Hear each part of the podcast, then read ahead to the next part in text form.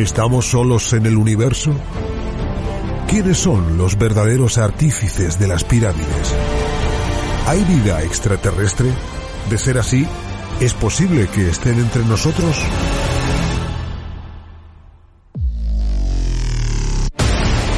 Psicofonías. Ouija. ¿Nos hablan los muertos? Némesis Radio. Viajando a lo desconocido. Sobrepasando el horizonte de las conciencias. Programa escrito, dirigido y presentado por Antonio Pérez y José Antonio Martínez. Todos los sábados a las 21 horas en Más Música Radio, 96.9 FM y másmusicaradio.com.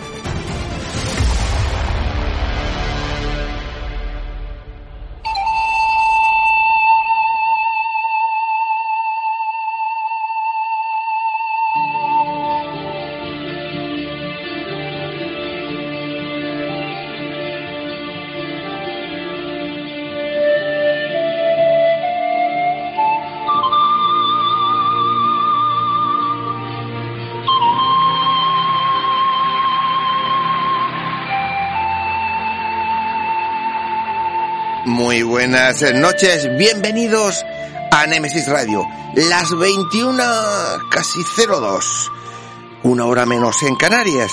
Es el momento de inundar estas invisibles y mágicas ondas de radio, pues ya sabéis, de lo extraño, lo ignoto, de enigmas y de misterios. Nuestra sincera gratitud a todos los que tenéis la sana costumbre de escucharnos desde cualquier lugar del mundo, ya sea por radio, vía online o por el medio que más os guste. Lo importante es que nos sigáis y lógicamente nuestros podcasts que no se olviden. A los mandos técnicos de control, atento con ojo avisor a cualquier contratiempo, pues ya sabéis, tenemos a nuestro especial mago de la tecnología, David García Gomariz. Y ante los micrófonos, pues ya sabéis, a José Antonio Martínez y a quien os habla, Antonio Pérez. José Antonio, compañero, muy buenas noches. Pues buenas noches, Antonio, y buenas noches a todos los oyentes de Nemesis Radio. Una semanita más, un programa más. Esto va que vuela, ¿eh? Tenemos por delante una apasionante noche con temas con mucha intriga y mucho misterio, ¿verdad? Pues sí, pero antes voy a hacer una aclaración. O sea, una, una eh, quiero aclarar una cosita. Cuando vamos a investigar, sabes tú que yo me pongo donde me, primero me pilla porque yo mm, no noto nada, no siento ninguna vibración, no siento nada. Pero esta noche tengo una fuerte vibración. Creo que me vas a decir algo muy importante sobre el séptimo congreso, de más, eh, más allá, 2022. A ver. Tú- ilumíname. Eh, tú lo que pasa es que llevas todo el día intentando que te diga qué es lo que pasa. Claro, es que me tiene aquí en Bueno, agua. mira, os voy a decir una cosa a todos los oyentes y a mis compañeros que están aquí que no lo sabían. Eh, creo que vamos a tener el congreso más importante de los siete que hemos tenido anteriormente. Mira, eh, esta noche prácticamente solo voy a dar los nombres de la gente que va a venir al congreso. Vamos a tener, ir tomando nota. Jesús Callejo, Miguel Pedrero, Juan José Revenga, Victoria Braojos, Juan Gómez, Paula Guía. Vamos a tener el Colegio Invisible con Lorenzo Fernández Bueno, Laura Falcó, Yuxé Guijarro y Jesús Ortega. Vamos a tener el homenaje a Fernando Jiménez del Oso y ahí vamos a tener a Fernando López del Oso, el hijo de, del fallecido Fernando, a Miguel Blanco, Pedro Amorós y seguramente incluso algún amigo más. Madre mía, por Dios y por la Virgen. Así que deciros poco más. Sábado 30 de abril, domingo 1 de mayo, Teatro Circo de Murcia. Hay que séptimo llenarlo. congreso más allá. Ya sabéis, hay que llenarlo porque siempre este congreso es solidario y este año todos lo- los beneficios de este congreso irán para asido. Estos niños con síndrome o estas personas con síndrome de Down de aquí de Murcia. Dicho esto, José Antonio, como el tiempo nos apremia, como siempre, vamos con los contenidos del programa. Pues mira, comenzamos la noche hablando de humo, tema tan controvertido como apasionante. Concretamente, de los últimos mensajes que nos dejaron los humitas antes de marcharse. Y lo haremos con Gema Lozano, investigadora y escritora, y como no, especialista en el fenómeno humo. En nuestra sección de crímenes, nuestra compañera Mercedes García Velasco, por no perder la costumbre, nos contará una tremenda historia que ha titulado Descuartizados durante el carnaval. Y como no, Ana Tais en la puerta oculta nos contará la otra parte, la experiencia que nos que empezó a, contarnos la semana pasada y que esta semana pues va a terminar y la ha titulado Espíritus en Salvatierra.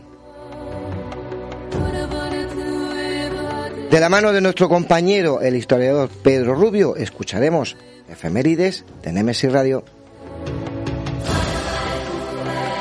Y acabamos eh, con nuestro debate. Hoy, esta noche, tendremos a nuestros compañeros Luis eh, Miñana, Rubén Cerezo, Paco Torres y Salvador Sandoval. Y vienen a hablarnos del Dorado.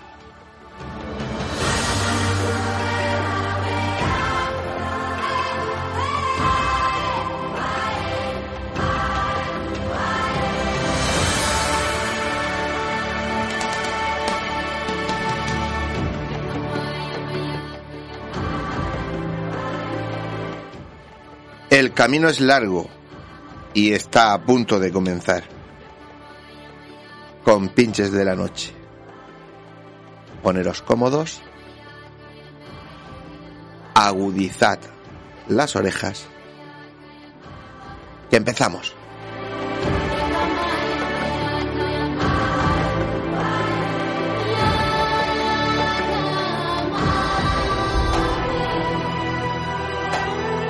Están escuchando Némesis Radio con Antonio Pérez y José Antonio Martínez.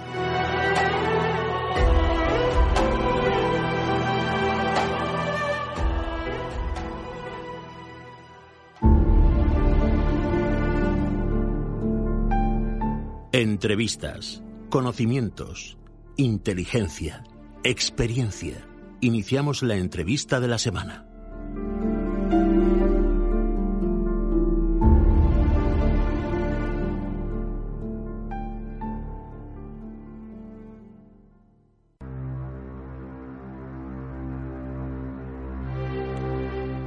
Pues eh, ya tenemos al otro lado del hilo telefónico a una persona a la que hace mucho tiempo que tenía ganas de poder tener aquí con nosotros. Es Gema Lozano. Gema, muy buenas noches y bienvenida a Nemesis Radio. Muy buenas noches, Antonio. Encantada de, estar con vosotros un ratito y poder desarrollar una conversación amena y, y sobre todo muchísimas gracias por contar conmigo. Oh, gracias a ti por estar con nosotros. Deciros que Gema Lozano es investigadora y escritora, es especialista en el fenómeno Humo, es autora del libro Humo, el último mensaje, 2016-2019. Dicen y dice que es el libro definitivo sobre la información que nos han transmitido los, los expedicionarios del planeta Humo aquí a los humanos durante su estancia en la Tierra. Es deciros que estamos hablando de un libro de más de 600 páginas y yo creo que, que no sé si decir que es como la Biblia de humo, porque yo creo que prácticamente aquí está todo, ¿no, Gemma? Sí, está, está, eh, todo no puede estar porque eh, en el tema humo sabes perfectamente que han habido dos fases bastante importantes, que fue la inicial de 1966 a 1988, que la he intentado resumir en los documentos más importantes. Podríamos decir que en el libro hay dos capítulos, un capítulo de menor densidad que, que concreto unos informes determinados y explico un poco la historia de lo que es humo, y luego el grosso del libro es el capítulo número dos que está dedicado eh, exclusivamente a toda la documentación que, he obtenido del 2016 al 2019. O sea, podríamos decir que hay dos épocas importantísimas en el, en el tema o fenómeno humo, que son los años que te que he comentado. Sí, decir a nuestros oyentes que eh, Gemma tiene un podcast que es todo sobre humo y un YouTube también sobre humo, prácticamente, sí. En el que eh, no solo lo que has compilado aquí en el libro, sino toda la biblioteca y hemeroteca que has ido eh, consiguiendo a través de los años. y bueno, y tengo que subir mucho porque a veces por falta de tiempo y porque yo lo trabajo sola, no tengo ayuda de nadie, con lo cual pues hay que emplear muchísimas horas, tiempo que, bueno, súper agradable para mí porque es un tema que me fascina, me ha fascinado desde hace muchísimo tiempo y yo creo que, que como se dice eh, coloquialmente, moriré con las botas puestas. O sea que eh, exclusivamente me, me dedico al tema y poco a poco iré subiendo más archivos que voy recopilando e información que voy recopilando, efectivamente, sí. Eh, me llama, me llama mucho la atención porque he oído por ahí que tú desde siempre te han gustado, pues, eh, mirar al cielo, mirar las estrellas, de siempre te ha gustado el fenómeno ovni, pero que quedaste enganchada y en 1980, en, en un simposio, en un congreso que hubo en Alicante, y, te he de decir que yo me quedé muerto y penado porque estaba loco por ir. Pero claro, tenía, tenía 14 años. Y, Como yo. y no, pero tú vivías en Alicante, yo vivía en Murcia. Con lo cual a mí poder desplazarme a Alicante en esa época era muy complicado, además muy costoso. Y lógicamente yo no tenía el poder adquisitivo para estar allí. Y, y, me llamó mucho la atención porque dije, mira, qué suerte que ella sí, sí, sí estuvo allí, pues con, fíjate, con mi amigo Paco Azorín, con Elvira Clemón, con Luis Jiménez Maruenda, con Ricardo, López, que gran amigo, madre mía, la verdad que como, como los, añoro. ¿Cómo fue aquello? Porque tuvo que ser espectacular.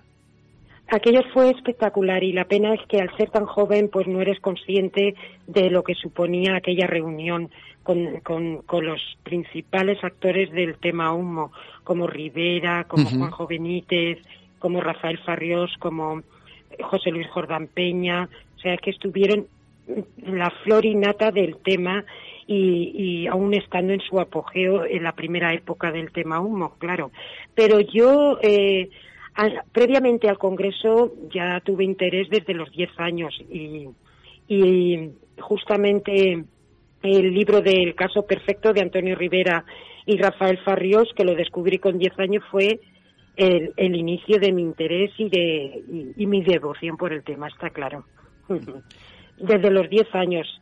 Y sobre los 12 o 13 fue cuando ya conocí a Luis Jiménez Maruenda, porque no me perdía ningún programa que de los que hacía él en La Voz de Alicante, sobre, mayoritariamente sobre ovnis y sobre todo, y sobre todo por, eh, de humo, porque sabes perfectamente que Luis también fue un forofo del tema, aparte de que fue receptor de, de misivas y cartas y documentos de, de los denominados sumitas, claro. Sí, tú... fue, fueron mis inicios, sí, sí.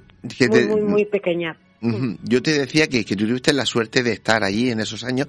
Yo a ellos los conocí un poco más tarde y, y bueno, yo conozco todo lo que ellos les pasaron, pero después, a años después, ¿no? Tú, los, tú lo, lo, lo viviste en ese momento. Eh, y, mm, ¿Tú qué ¿Qué piensas cuando oyes a gente decir que porque en su, día Jordán Peña dijera que, él había sido el, que había montado este fraude eh, y tú conociendo desde dentro todo lo que sabías y todo lo que sabes, eh, ¿qué sensación te, te, dejó que al final la gente sigue creyendo hoy que, que todo fue un fraude? Bueno, la gente puede creer lo que, lo que quiera porque mira, aquí hay que diferenciar dos cositas. Mira, eh, o te dedicas a buscar culpables de un tema o te dedicas a estudiar el contenido del tema. Entonces yo he sido de las personas que ha tomado la opción de estudiar los informes y ver la correlación de los informes y ver lo que se dijo hace 50 años y lo que eh, empieza a descubrirse hoy en día. O sea, ¿quién, quién, podía escribir, escribir hace 50 años datos que hoy en día, en pleno siglo XXI, eh, se está descubriendo o hay visos de que en breve, en pocas décadas, descubramos aquella información que nos dieron hace 50 años. Vamos a partir de esa base. Y luego están los de las personas pues que se han dedicado pues pues a callar el tema, a callar el tema o dar una solución y la mejor manera de dar una solución es negarlo y buscar culpables. La forma en que se buscó a un culpable pues son, fue un poco abyecta. Eh, o sea, José Luis Jordán Peña por resumirlo un poco y, por, y porque sé que el tiempo es muy limitado en la radio y tenemos que, por resumirlo, sobre todo para tus oyentes, mira, a, a, José Luis Jordán Peña se le obligó a hacer esa declaración en detrimento de, de una cinta que se filmó en su casa con tres personas, con tres personas, en la cual o decía quién eran los autores de esas cartas, si era él o quién se las dictaba a él, o sacaban aspectos muy turbios de su vida personal. Y fue cuando, poco después, esto ocurrió en el año 1991, y fue en 1993 cuando hizo esta declaración de que él se había inventado todo el, el tema humo y que había sido el que había escrito las cartas. Por supuesto, esto no tiene ninguna consistencia. Yo conocí personalmente a Jordán Peña. La primera vez fue en el Congreso de Alicante, una segunda vez años posteriores, en 1995, y una tercera vez con el, con el que mantuve una conversación de cuatro horas fue en 1988, poco después de que eh, tuviera un ictus, con lo cual sus capacidades motoras y cognitivas fueron se agravaron bastantemente, pero bueno, se consiguió recuperar a lo largo de los años y bueno, yo tuve la oportunidad de conocerlo, de tener eh, una conversación larga con él y en el año ya 1988 se gestó desde, desde, fíjate, te lo voy a decir, desde Los Ángeles de San Rafael en Segovia, ya se gestó buscar un culpable, porque había evidencias de que José Luis Jordán Peña, pues de alguna manera estaba implicado. Pero ¿cómo estaba implicado? Pues en la sencilla razón de que él pudo ser uno de los mecanógrafos de estas, de estas personas, de los ermitas. Pero ni mucho menos él ha sido el creador. Sí. se valió en su momento, a lo mejor, eh, para crear dos o varias cartas falsas, pues lo han hecho muchos. Lo han hecho muchos dentro del, del famoso Grupo Madrid, pues se inventaron cartas pues para hacer bromas o para ver reacciones de, de ciertos homólogos, etcétera, etcétera. Pero los informes en sí no, perdona, los informes en sí nunca han sido dañinos, nunca han sido negativos. La negatividad ha venido eh, de mano del hombre. Ha, sido meter la mano en las personas y, contaminar todo el asunto humo. Claro, eh, eh, yo mm, ya te estoy dando un poquito mi contestación. Mira, la, la respuesta de Jordán Peña fue eh, en base a, una especie de coacción que tuvo en 1991. O decía quién o decía quién eran los autores de las cartas, cosa que no le sacaron la información, o iban a utilizar aspectos de su vida que algunos conocemos o la mayoría conocemos que no fueron muy muy acordes por, la, por el puritanismo de los años 60 y 70 y bueno, fue una especie de ecuación total para no tener, no tener respuesta en el tema. Claro, eh, hay una cosa, Gema, que, que eh, cualquier persona que haya indagado un poquito en esta historia eh, no, no puede negar. Es decir, eh, estoy convencido, y, tú lo sabes, todos lo sabemos, que lógicamente fue tan el boom que durante 60 años se ha tenido de humo, que por supuesto que ha habido gente que ha hecho bromas, que ha hecho cartas, pero hay algo que no se puede negar, y es que hay muchísimas cartas con una información tan, tan futuro, tan, futura que en aquella época sonaba a chino y que con los años se ha ido descubriendo que todo lo que ellos decían se está convirtiendo en realidad y, lo que todavía es más importante, hay cosas que todavía no se han descubierto, que no conocemos, que ya se, se predijeron en aquella época en esas cartas y en esos manuscritos. Correcto. Correcto, sí, efectivamente. Sí, fíjate, mira, para ponerte un ejemplo, si tú conoces los informes Sumo, te lo voy a resumir, eh, tú sabes cómo se presentaron, que ellos nos conocieron porque mm. entre el 4 y el 8 de febrero de 1934 un barco de bandera noruega ubicado en Terranova realizaba determinados experimentos involucrado en una nueva tecnología de comunicación a distancia para la época denominada reflexión ionosférica. Mm. ¿De acuerdo? Pues eh, durante estos experimentos en alta mar, un tren de ondas de radio de ultrafrecuencia se perdió en el espacio, probablemente a consecuencia de una variedad de presión y un reducido espesor de la ionosfera ocurrida en 1934, llegando a su estrella Yuma 14 años después. Allí se recibió aparentemente una débil señal que presentaba una frecuencia de 413 con 44 megahercios y 6,8 minutos de duración, suficiente para que pudieran determinar el punto de origen. Pues bien, eh, se han realizado estudios actuales en el 2015 y resulta que la emisión efectivamente se realizó desde eh, el punto que ellos citaron, desde el mar de Terranova. Que las transmisiones de radio de, en esa época podían ser dirigidas mediante antenas. Que la información dada por los sumitas solo pudo ser conocida por muy pocas personas. O sea, todo el proceso, o sea, es inviable que Jordán Peña supiera esto, porque era alta tecnología en aquella época que el relato coincide demasiado con la realidad como para ser un caso al azar, como dice Jordán Peña, que se inventó aquello. Claro.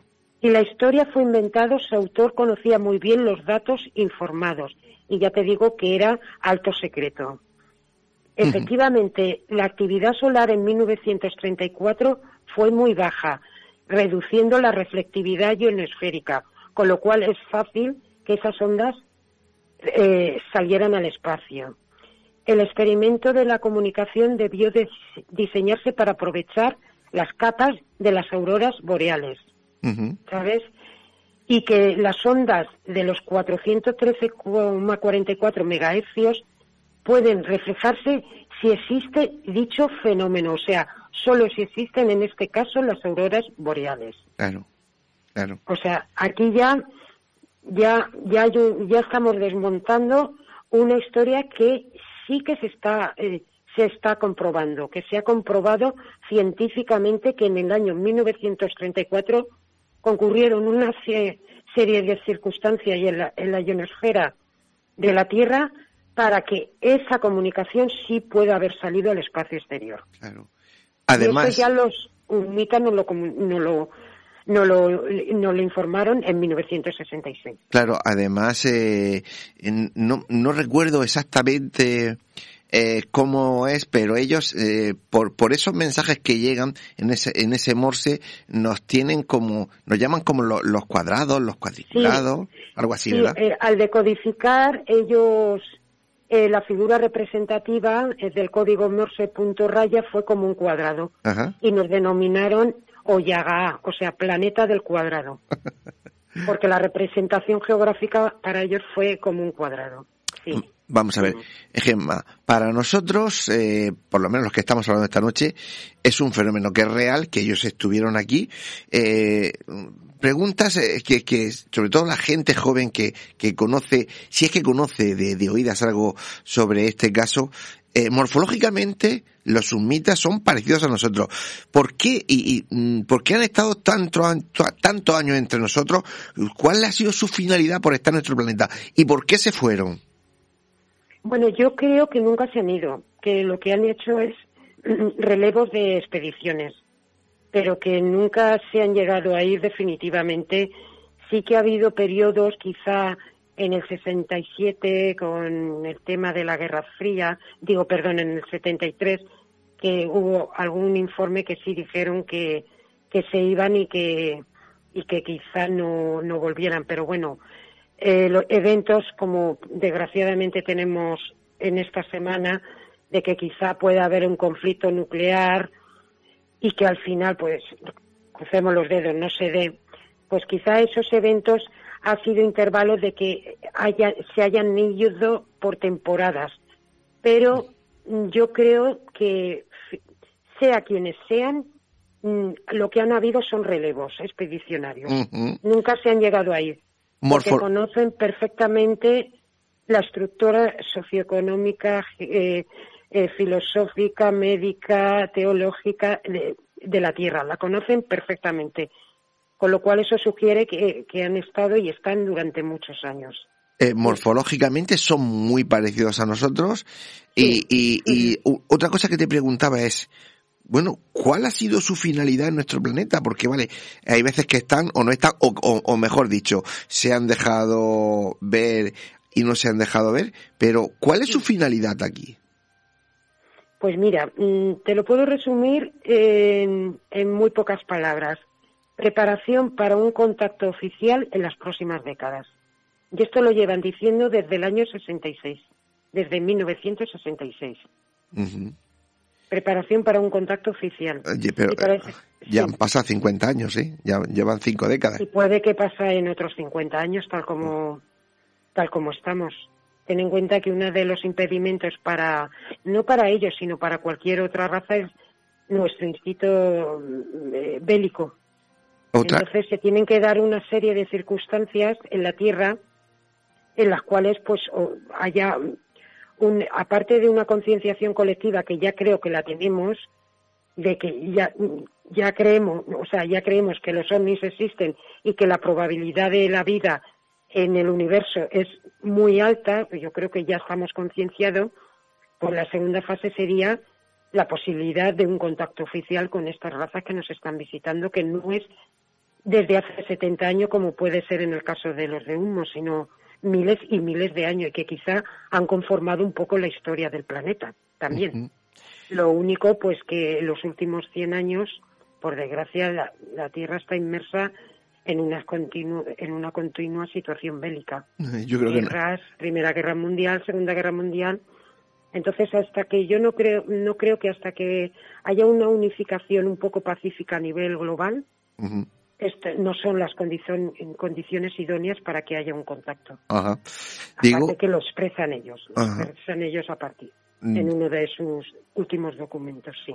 Sí, que te decía que eh, si nos venimos a, esta segunda parte, segunda fase, eh, ellos también evolucionan con los tiempos. Las primeras cartas eran con máquinas de escribir, se comunicaban por teléfono y máquinas de escribir, y que eh, desde 2016 se comunicaban por, por Twitter ha sido su herramienta de comunicación del último año.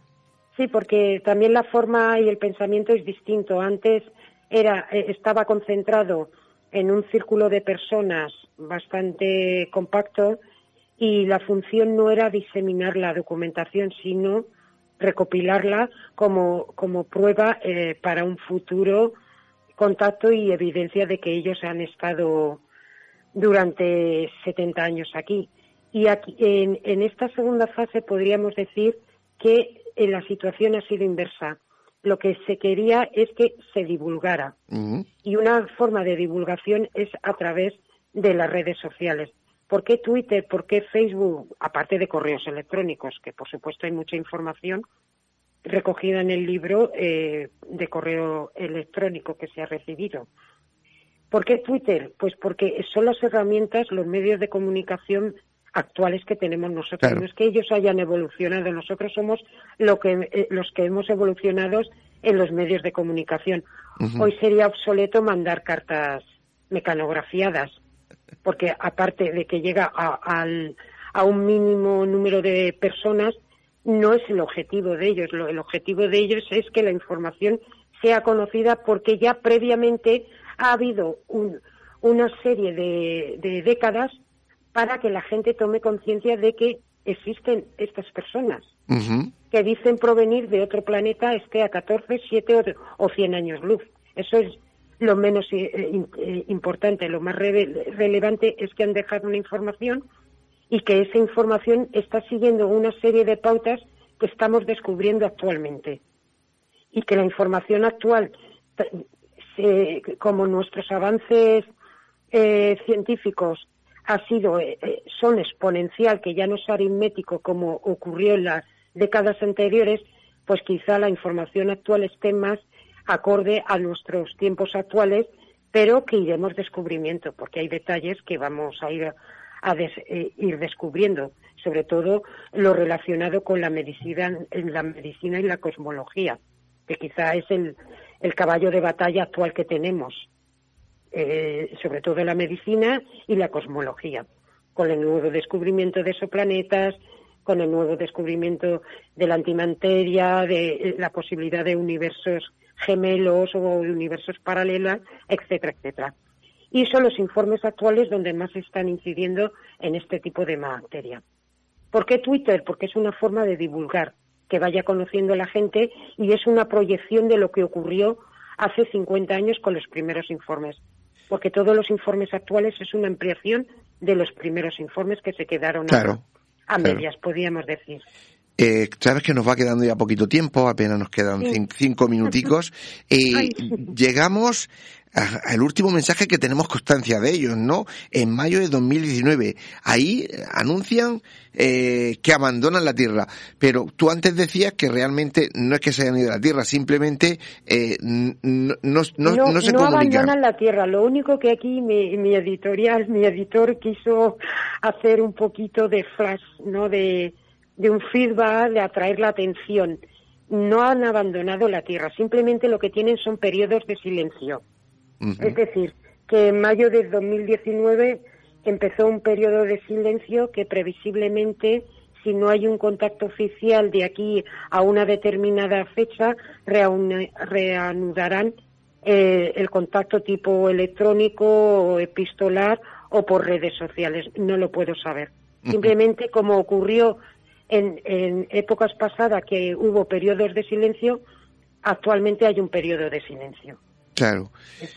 Nos queda muchísimo. Claro, estamos hablando de un libro de más de 600 páginas. Yo he dicho al principio, con todos los respetos hacia las religiones, que este libro es como, como la Biblia, la Biblia de humo, ¿no? Eh, porque... Es un ensayo, podríamos decir, más que la Biblia. Aunque. Pero menudo ensayo. Menudo Hay ensayo. muchas sorpresas en el tema humo. Sí, porque, mira, en, te llamaremos otro día dentro de, de, unas semanas porque, mira, solo el apartado de Margarita, doña Margarita Ruiz de, Liori, es decir, la marquesa de... Yo creo que eso solo ya tiene, ya tiene una entrevista. Porque claro, siempre se ha creído que ella estaba loca, que cómo llegó y mató, y realmente, realmente según los informes que hay de, ofrecidos por Humo, ni estaba tan loca y lo que hizo fue prácticamente protegernos, ¿no? Bueno, según los detractores, eh, Jordán Peña, aprovechando la, la circunstancia de la detención de Margarita Ruiz de Liori, pues se inventó este informe. Hay mucho que hablar de Margarita Ruiz de Liori. Por eso te Yo creo que este informe es original y que ah. algo ocurrió. Yo en, el, en 1986 tuve la oportunidad de hablar con el gobernador de civil de Albacete y no me negó nada. No me negó nada. Simplemente fueron, fue muy comedido e intentó evitar el tema, porque algo se cocía allí. Claro. Algo se cocía allí. Claro, Yo tuve oportunidad de hablar con con varias personas en, el entorno de, Albacete, porque Albacete en aquella época era un pueblo grande, pero todo el mundo se conocía. Y ahí hay muchas historias, muchas historias. Se ha, llegado a decir que esta señora fue espía, que trabajó con Franco, una serie. Su biografía está muy mal enfocada.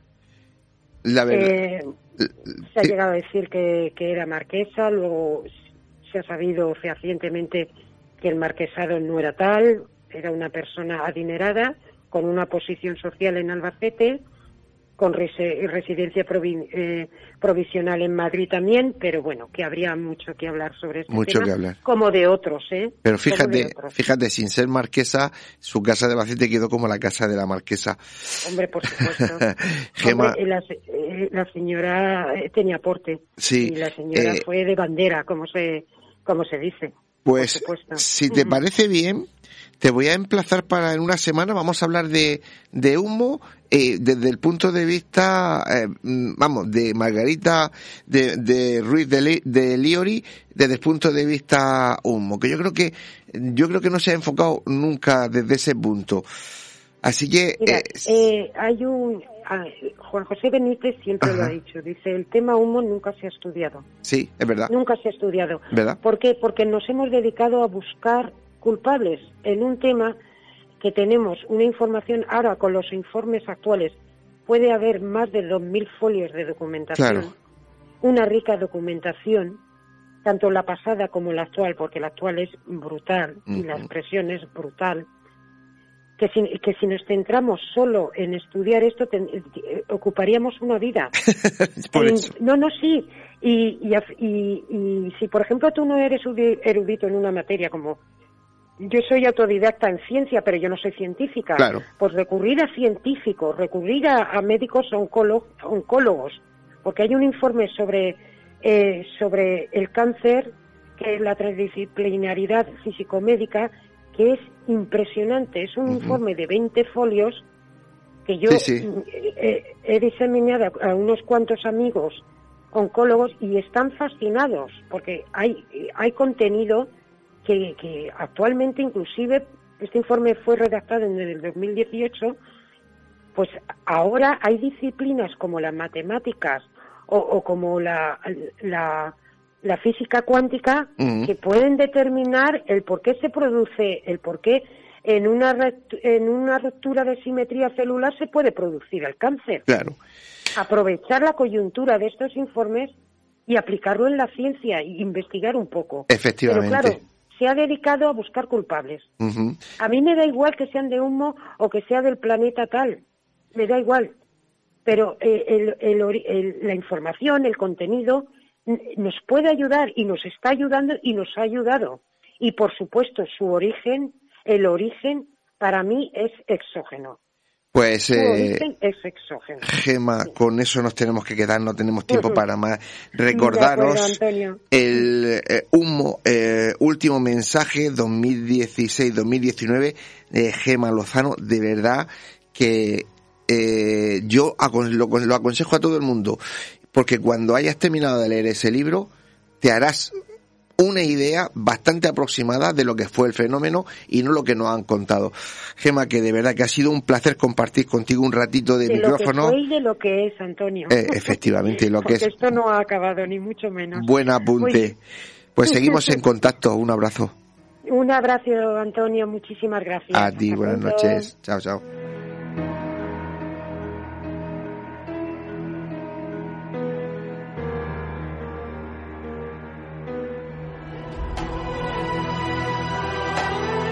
Están escuchando Némesis Radio con Antonio Pérez y José Antonio Martínez.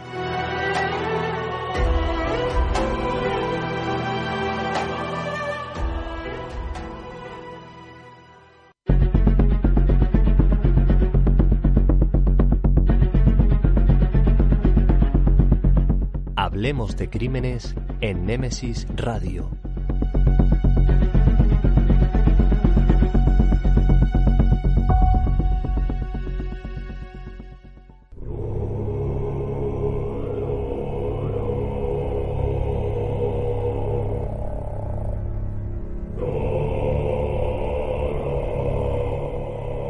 Ya tenemos aquí a nuestra compañera Mercedes García Velasco. Eh, Mercedes, muy buenas noches. Muy buenas noches, Antonio. Buenas noches, Mercedes. Y compañero. Esta noche nos vas a contar de, nuevo un, una tremenda historia que has titulado Descuartizados durante el carnaval. Es, eh, vienes a contarnos algo que sucedió en una masacre hace ya muchos años, nosotros la recordamos vagamente, 1992, en Colombia, ¿verdad? Sí. en pues, Barranquilla, pues, donde la Shakira. no saliste de tu línea, ¿no? Sí. Y en carnavales, que estamos casi. Y en carnavales. Pues vamos con ello, venga. Vamos con ello. Pues mira, eh, eran casi las dos y media de la madrugada del sábado 29 de febrero de 1992 en la ciudad de Barranquilla, Colombia cuando eh, un tipo llamado Oscar Hernández, un joven indigente de 24 años, que eh, recogía cartones por toda la ciudad como medio para subsistir, para ganarse, pues eso, unas monedillas para poder tirar, para poder comer, pues eh, se acaba de despertar asustado en un cuartucho a oscuras y con mucho frío. El hombre ve que hay un olor extraño, él está completamente tumbado, está sobre una camilla metálica y huele raro.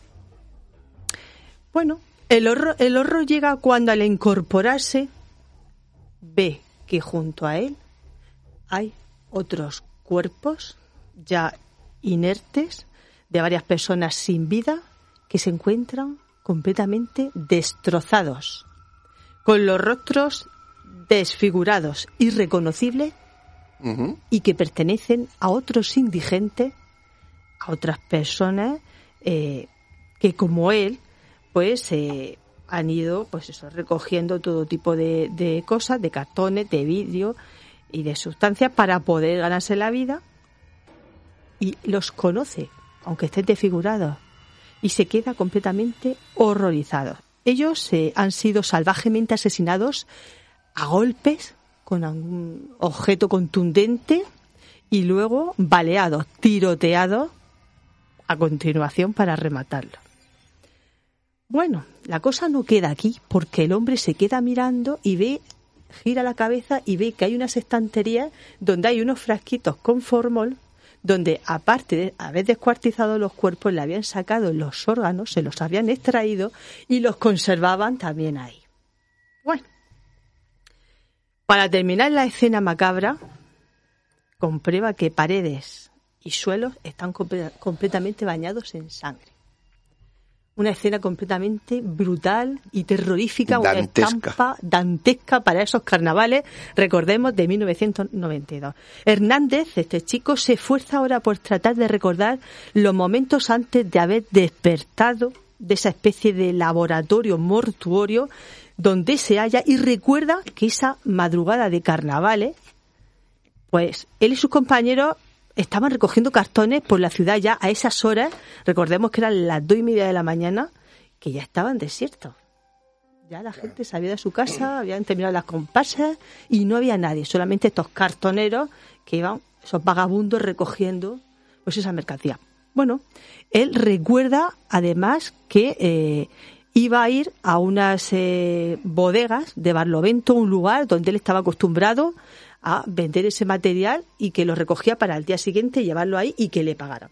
Bueno, la cosa queda ahí y eh, se da cuenta de que la última parada de ese recorrido que había hecho en esa madrugada había sido en la universidad pública, que ellos le dicen la universidad libre, para entendernos, ¿no?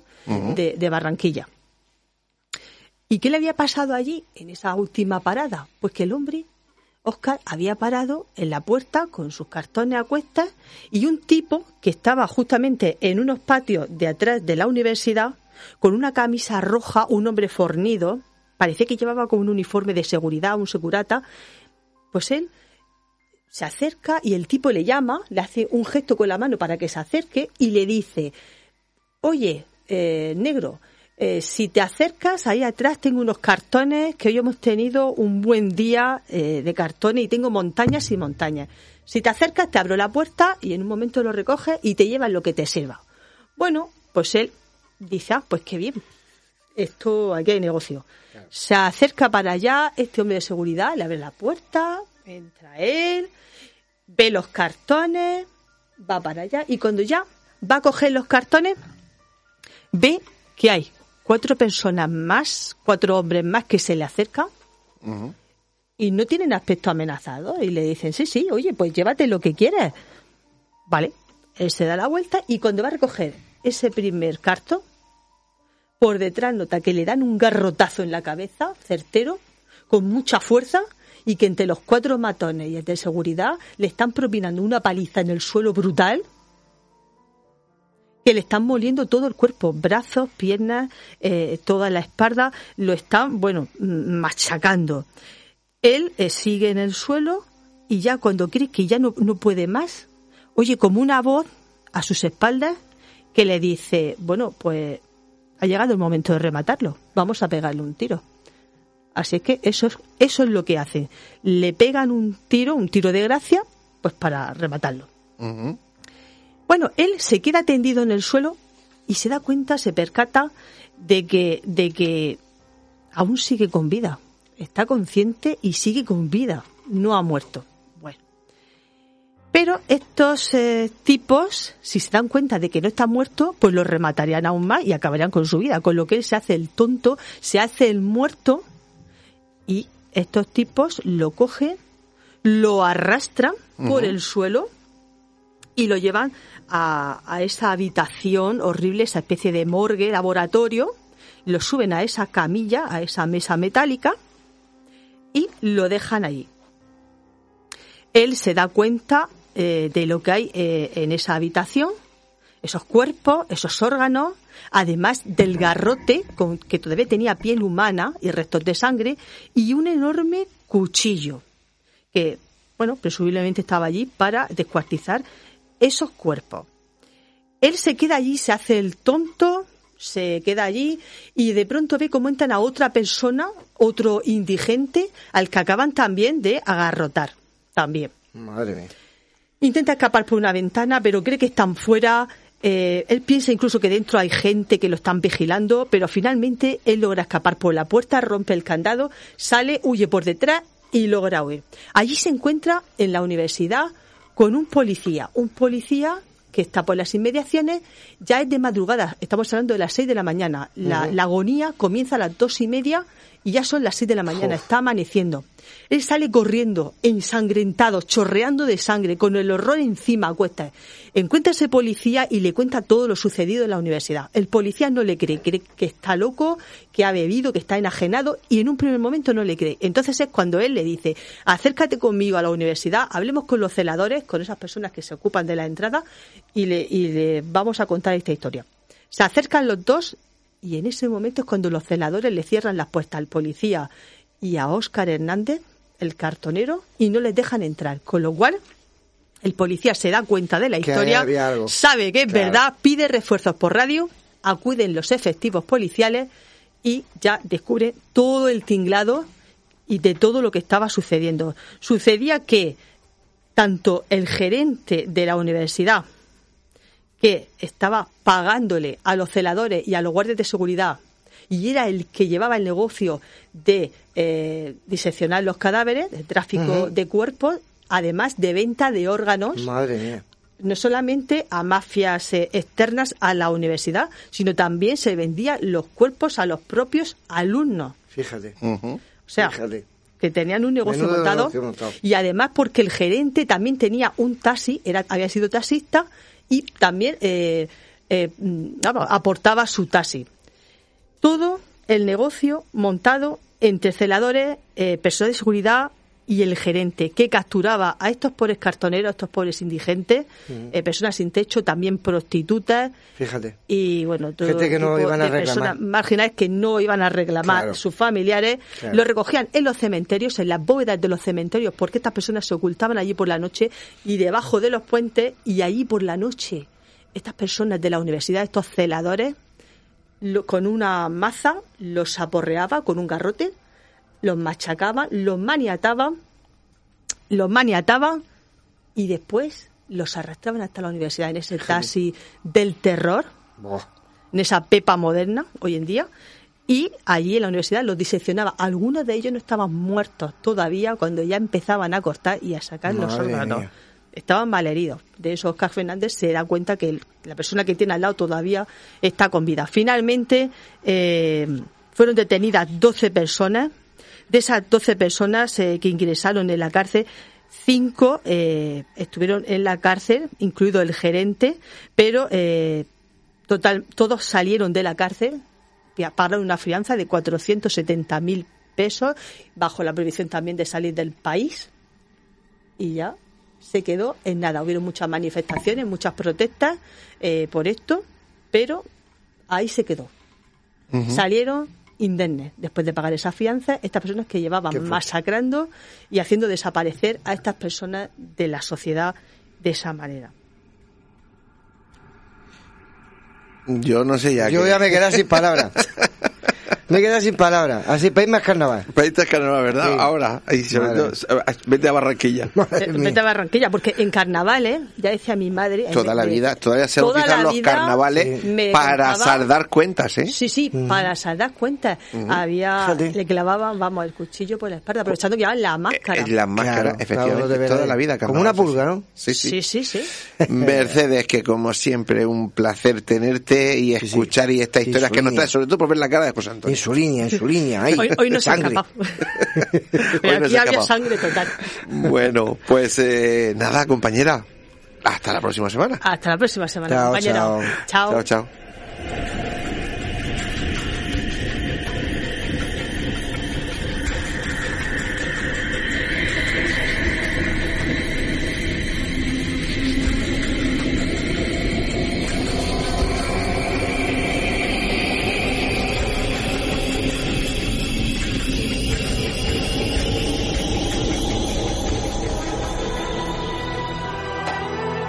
Están escuchando Némesis Radio con Antonio Pérez y José Antonio Martínez.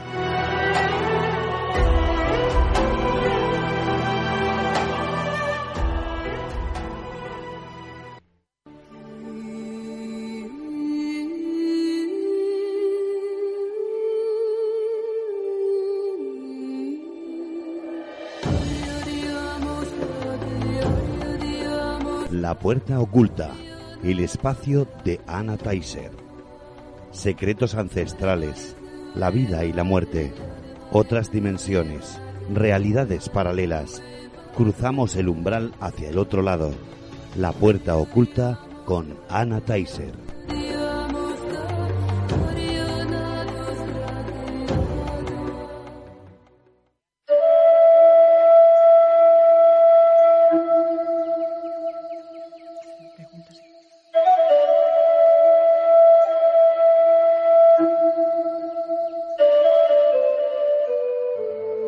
Ana, buenas noches. Buenas noches amigos, buenas noches a todos. Nos traes una segunda parte de la experiencia que comenzaste a contar la pasada semana y la de esta noche la has titulado Espíritus en Salvatierra. En Salvatierra. Nos acordamos que era desde Tours, en Francia, a Salvatierra. a Salvatierra. El ciclo se cierra en Salvatierra. ¿Por qué? Porque fue, acordaos, vamos a recopilar un poquito. Eh, Martín se me aparece en el claustro de la Pasalette, en la iglesia de San Esteban, en Tours, Francia. Y bueno, yo aquella historia la daba por cerrada. Pero claro, no comprendía muy bien, bueno, todo lo que contamos la semana pasada. Cuando vamos a una excursión en, la, en, en Salvatierra, que es en Álava, se llama la llanada alavesa, una excursión que nos llevan a ver unas pinturas de unas iglesias medievales. Entonces hay tres iglesias diferentes. En la segunda, que es la de Alaísa, eh, es una iglesia que está construida dentro, dentro de una casa palacio, pero es una iglesia sacralizada donde hasta el día de hoy hay culto y se celebran ahí las fiestas patronales de Nuestra Señora de la Asunción. Estando ahí, se me aparece el espíritu de una niña y ya cuando nos vamos a ir me dice, observa bien las pinturas, observa bien.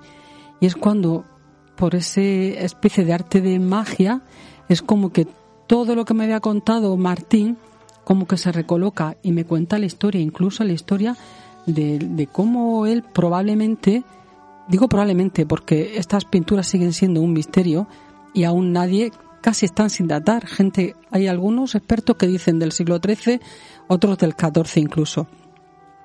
Pero hoy vamos a recopilar cómo empezó Martín a contarme. Él me decía, yo llegué a ser el iluminador de San Esteban. El iluminador, vamos a recordar que es la persona que hacía, ponía colores en los, en los libros pontificiales, en los libros de liturgia, que eran los libros que se transcribían entonces de forma artesanal, de forma manual, porque aún no se había inventado la imprenta. Habían unos códigos, había unos colores para expresar depende mm, qué tipo de cosas, pero él era el que mm, aportaba el color. Por eso se le llamaba a estas personas, a estos artistas iluminadores.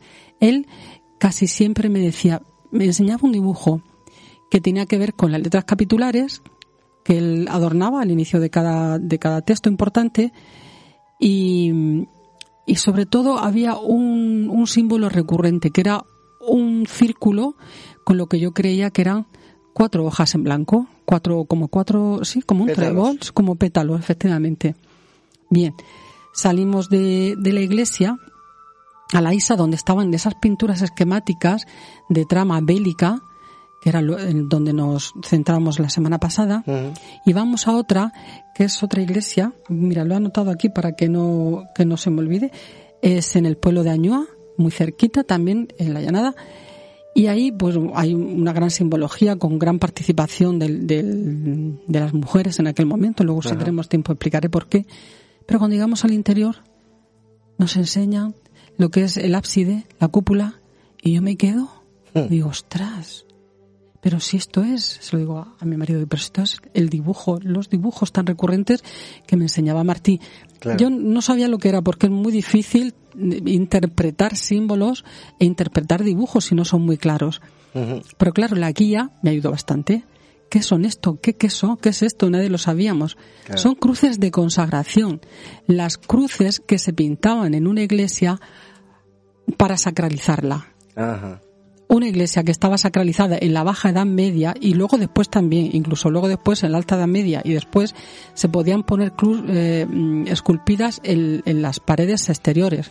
Pero entonces había normativa del pontificado, del pontif sí, que, que venían dadas también por la normativa que luego tenía el, el obispo de cada zona mm, de sacralizar la iglesia.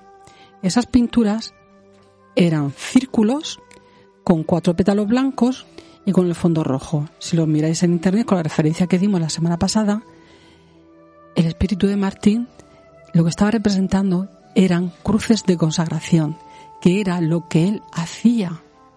Muy probablemente, fijaos, esto es mm, puede ser fantasía, pero yo cuento tal como él me lo me lo me lo transmitió también. Muy probablemente este chico aprendió, tuvo un maestro y aprendió a pintar al fresco. Eh, esas cruces se conservan hoy día porque encima tenía un retablo. Había un cura, un párroco, que bueno, hubo humedades, quitó el retablo y pasó también lo mismo igual como en la de la Isa. Había encima cal, que habían pintado con cal, quitó la cal y aparecieron esas pinturas tan valiosas, porque es muy difícil ver cruces de consagración en, en las paredes de las iglesias. Se pintaban 12.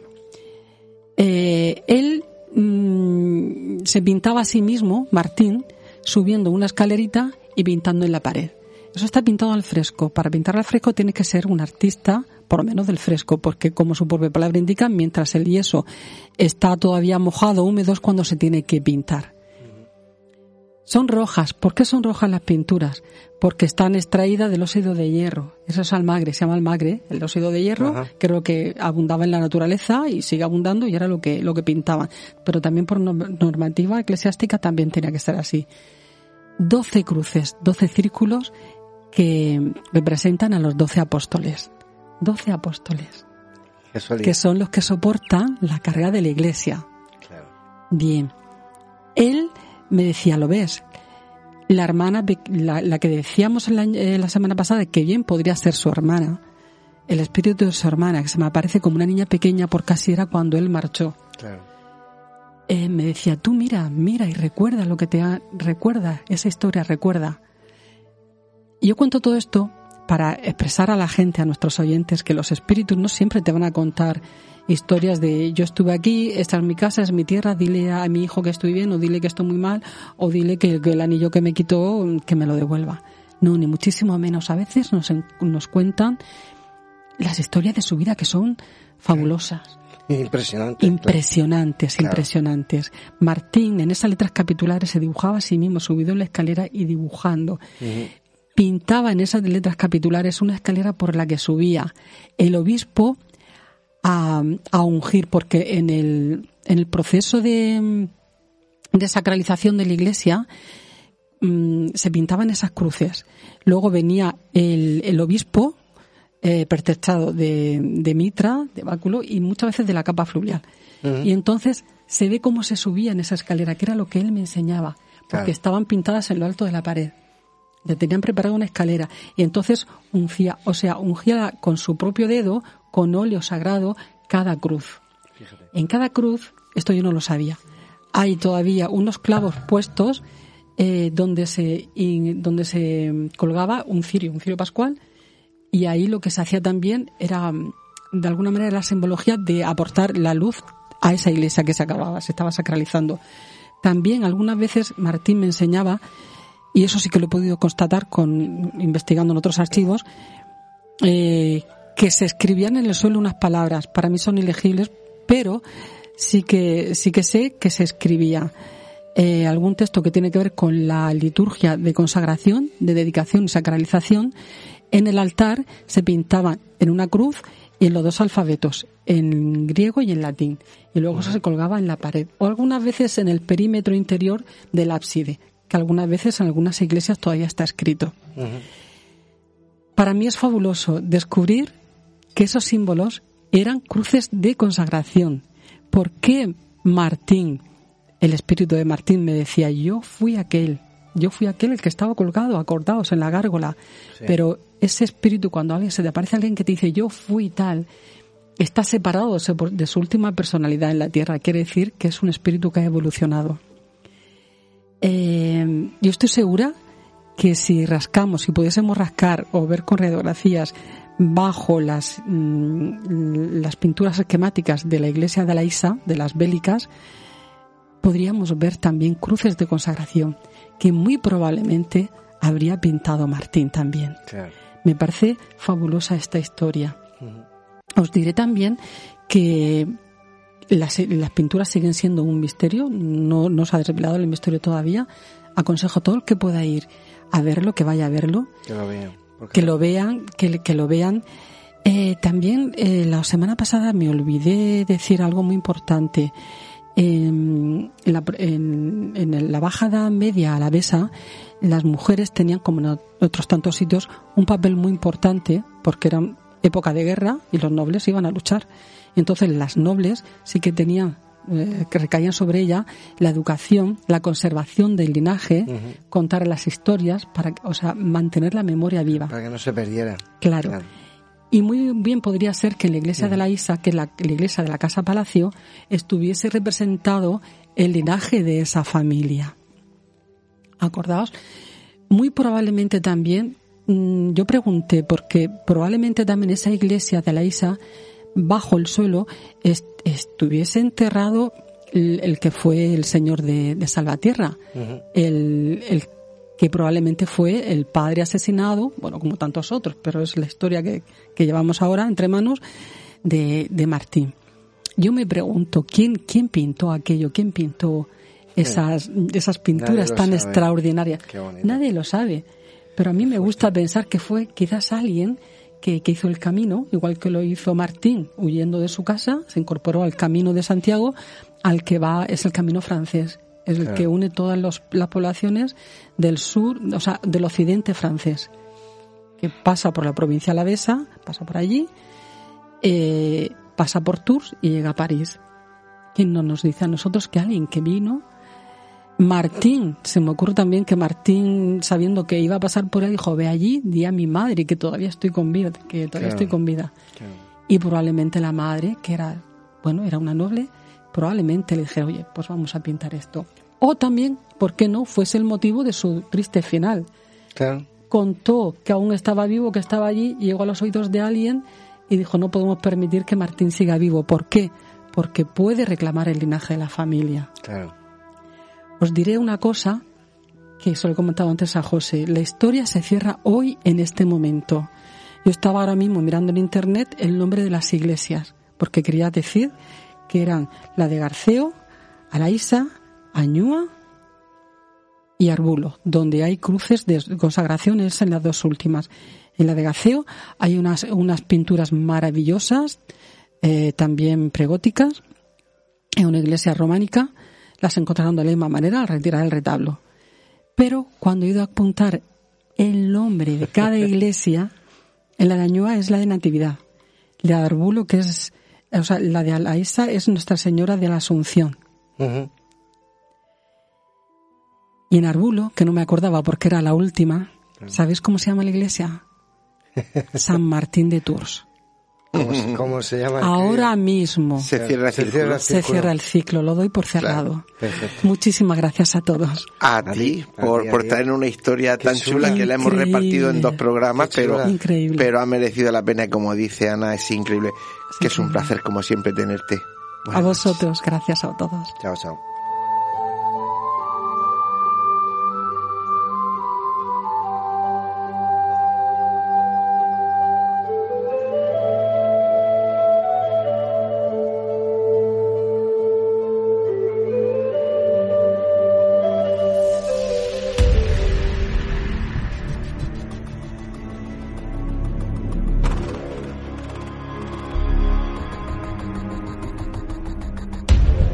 En el siglo I antes de Cristo, Cicerón tenía un diario donde venían recogidos los hechos más relevantes de cada día.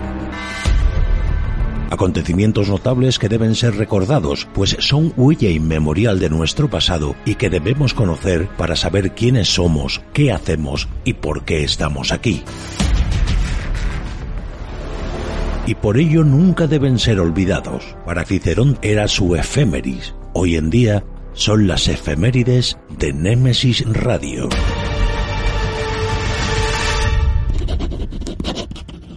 Hoy es 5 de marzo del año de gracia 2022. En mi mente convergen relatos, hazañas, semblanzas, crónicas únicas que es preciso traer a nuestro presente y no olvidar, pues ya forman parte de la historia viva y única del ser humano, de nuestra historia.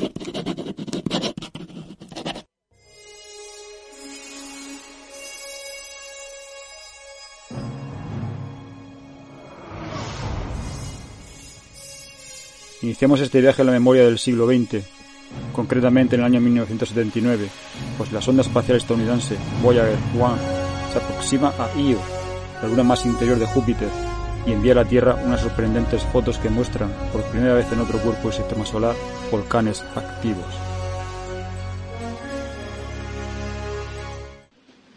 When Napoleon Boulogne for a year with his flat boats and his grand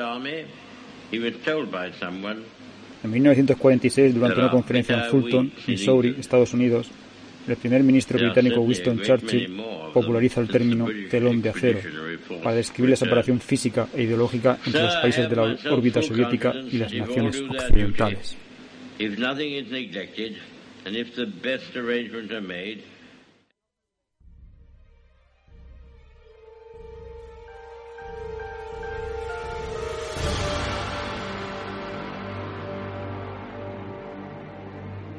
También en el siglo XX fallece en Moscú en 1953 Joseph Stalin, cruel dictador y líder de la Unión Soviética desde 1924. Durante su mandato gobernó férreamente la Unión Soviética desde 1929 con una represión sanguinaria y de inmensos sacrificios impuestos a la población. Stalin logró convertir la Rusia semifeudal en una potencia económica militar capaz de contribuir decisivamente a la victoria aliada en la Segunda Guerra Mundial. Tan solo tres años después de su muerte, el líder soviético Nikita Khrushchev denunciará los crímenes de Stalin y el culto a su personalidad en el 20 Congreso del Partido Comunista de la Unión Soviética.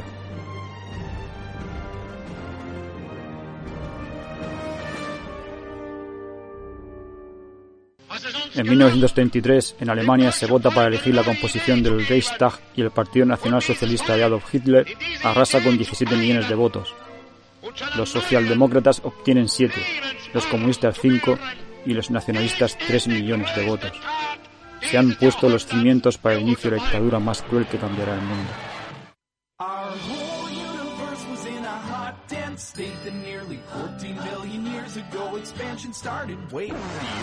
Dejemos ahora el siglo XVII, pues en 1616 la obra de Copérnico, que contiene sus teorías astronómicas, es prohibida por la congregación del Index de la Iglesia Católica hasta su corrección. En 1620 se comunicarán estas modificaciones impuestas que implicarán que nueve frases en las que el sistema heliocéntrico se presenta como cierto tengan que ser cambiadas u omitidas. Hecho esto, la publicación del libro será de nuevo permitida.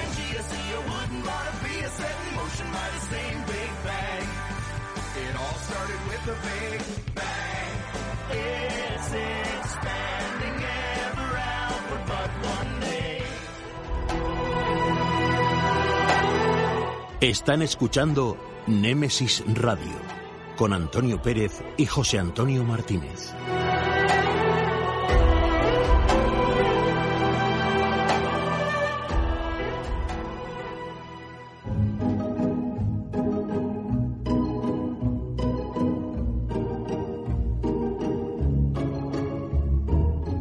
Tertulia.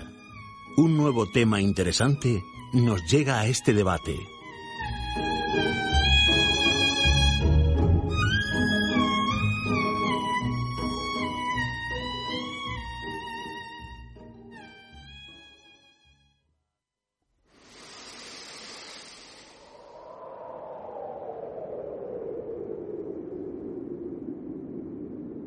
Pues eh, ya entramos en tiempo de debate y como de costumbre traemos un tema que nosotros entendemos que es muy interesante y a la vez es controvertido.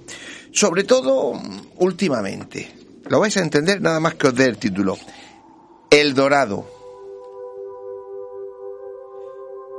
Así que hay mucho que hablar esta noche sobre este tema, ¿verdad, José Antonio? Así que directamente te paso con los contertulios. Pues sí, la verdad que el tema se las trae y yo creo que esta noche con todos los compañeros que tenemos aquí en la mesa, lo primero que vamos a hacer es presentarlos y saber con quién contamos esta noche. Eh, Luis Miñana, buenas noches. Hola, buenas noches.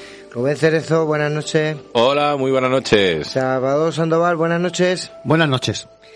Y tenemos a Paco Torres. Buenas noches. Buenas noches, ¿qué tal?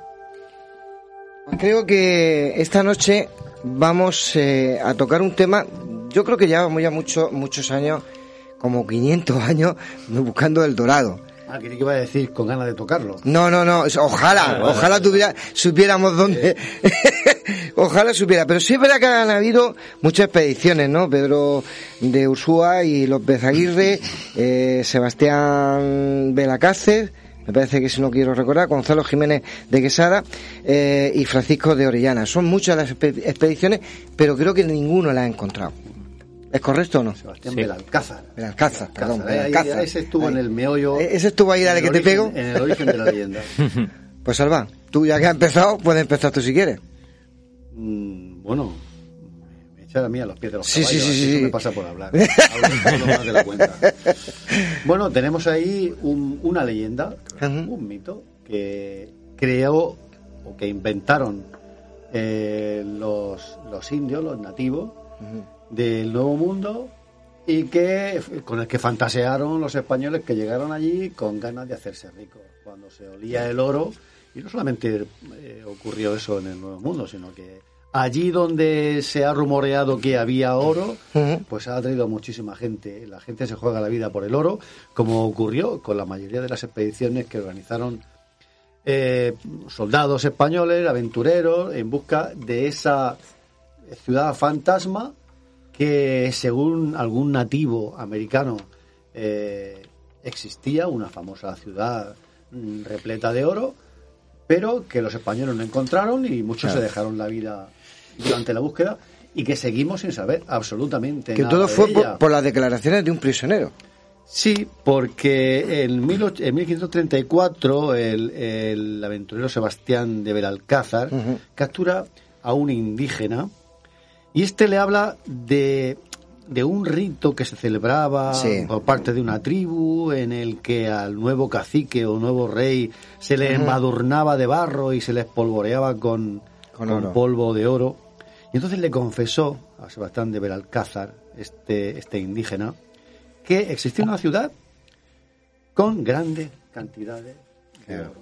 Claro. cantidades de oro. Ujú. Claro, los españoles llegaron allí y vieron a, a los nativos eh, que iban ataviados con, con joyas, eran grandes orfebres. Sí, sí, sí, trabajaban el oro muy bien y otra. muy bien. Y claro, se mezclaron estas noticias de la supuesta existencia de una ciudad dorada con la pericia y la habilidad de los nativos para eh, trabajar el oro y, y las piedras preciosas y dijeron, esto lleva mucho tiempo haciéndolo, lo cual significa que aquí tiene que haber oro en grandes, en grandes cantidades.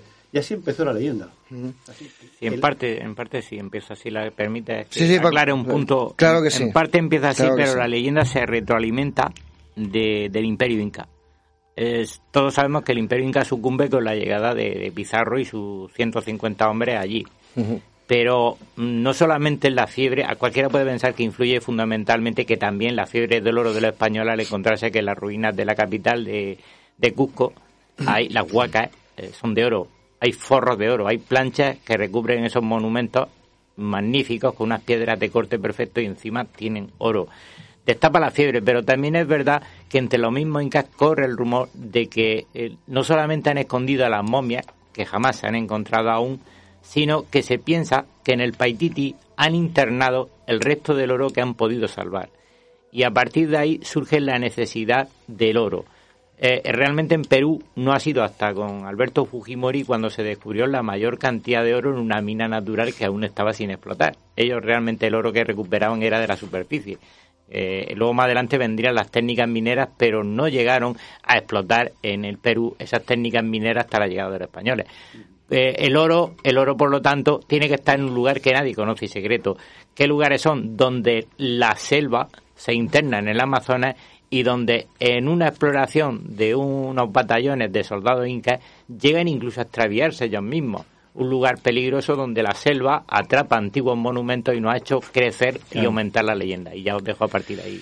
Rubén, has dicho antes cuando hemos comentado que la leyenda empezaba pues con este preso, ¿no? Con este... Sí, pero y yo, decía que no. yo, yo Ah. creo que no. El, el- Ah, realmente no. no. El, cuando llega, cuando llegan a, a la zona de Colombia y toda esta historia y, a- y, bueno, y aterrizan con los barcos, se encuentran con que tienen que, digamos, eh, hacer religiosos a los nativos y empiezan a llevar su, su guía. Entonces, efectivamente, uno de estos nativos que ya empiezan a, a relacionarse, a entender el idioma y tal, y lo incorporan en sus filas, como eh, aproximadamente unas 200 nativos, acompañaban a, a toda esta gente, a Francisco de Orellana y compañía. Entonces, ¿qué es lo que ocurre? Que a partir de ese momento, uno de ellos habla y dice, bueno, eh, pero vosotros, ¿qué es lo que queréis? ¿no? Entonces, le- poco más o menos le dicen, no, nosotros queremos pues, eh, catolizar a- a- a- al nuevo mundo, queremos eh, comunicarnos y tal. Y entonces le preguntan, ¿y estas joyas que lleváis, que se refieren a diamantes y a, y a zafiros, diamantes, cosas muy pulidas además, muy, muy tratadas? Entonces dicen, ¿y esto qué? ¿No? Entonces eh, empiezan las, las tiranteces y uno de ellos, eh, que era este ayudante de, de Ujú. como de, de, de- Sebastián Belalcázar. Eh, exacto. Y entonces, ah, es que no me salía. Entonces, Alcázar. el Alcázar. Y entonces, se me ha trancado. Exactamente. Entonces, a partir de ahí, eh, empiezan a, a entender que hay, y les cuentan esta idea, ¿no? Que hay un, que hay un, un rito, que hay una ceremonia, que hay una ciudad completa llena de oro, de, de oro y de plata, porque todo el mundo habla de la ciudad dorada, pero en realidad era oro y plata, y que todo allí era tan, había tanto oro que no se acabaría nunca, ¿no? La ciudad además la explican y tal. Entonces, la codicia hacen incluso que empiecen a desertar y empiezan a meterse en el Amazonas y empiezan a meterse en Bolivia, se van hasta Perú y cada misión que iba cada vez era peor porque lo que hacía era que el que dirigía esa expedición terminaba asesinado por alguno de sus ayudantes dentro de esas expediciones y cada vez más, hasta el punto de, de matar a las, a las propias mujeres que iban con ellos por envidias o porque como era la pareja de... Y bueno, pues hay aquí una, una historia increíble, pero lo que sí es verdad es que la ciudad existía como tal. Y aquí empezará el debate, digo yo. Yo, yo es que de la, la ciudad, yo quiero hablar de más ciudades porque yo creo que esto es posible hablar de otras leyendas y, y yo creo que puede dar juego a otras posibilidades porque ya sé que el tema es, eh, en fin, el Del dorado. Dorado, Luis, vale, pero- pero, bueno, pero es que también vamos a hablar, Luis, vamos a hablar de otras cosas además del dorado que tiene también que ver con el dorado en el sentido de que es una leyenda y que hay oro y que hay riquezas y que hay pues pues eso, que hay mucha fantasía también. Em, el Dorado de California. Bueno, podemos hablar, si queréis, de las eh, siete ciudades de Cíbola.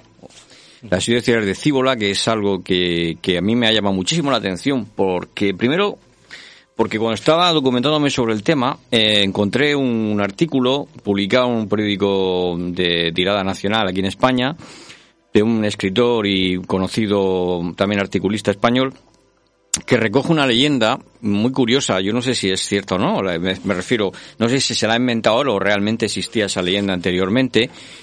eh, en relación al origen de las, de las siete ciudades de Cíbola, que, que en teoría están en el norte, o sea, están en, en América del Norte. En teoría deberían estar por ahí. Que también, por supuesto, eh, hubo expediciones españolas hacia, hacia esos lugares. Bueno, la historia es la siguiente y es muy entretenida. ¿eh? Que es la- a mí me ha, me ha gustado mucho.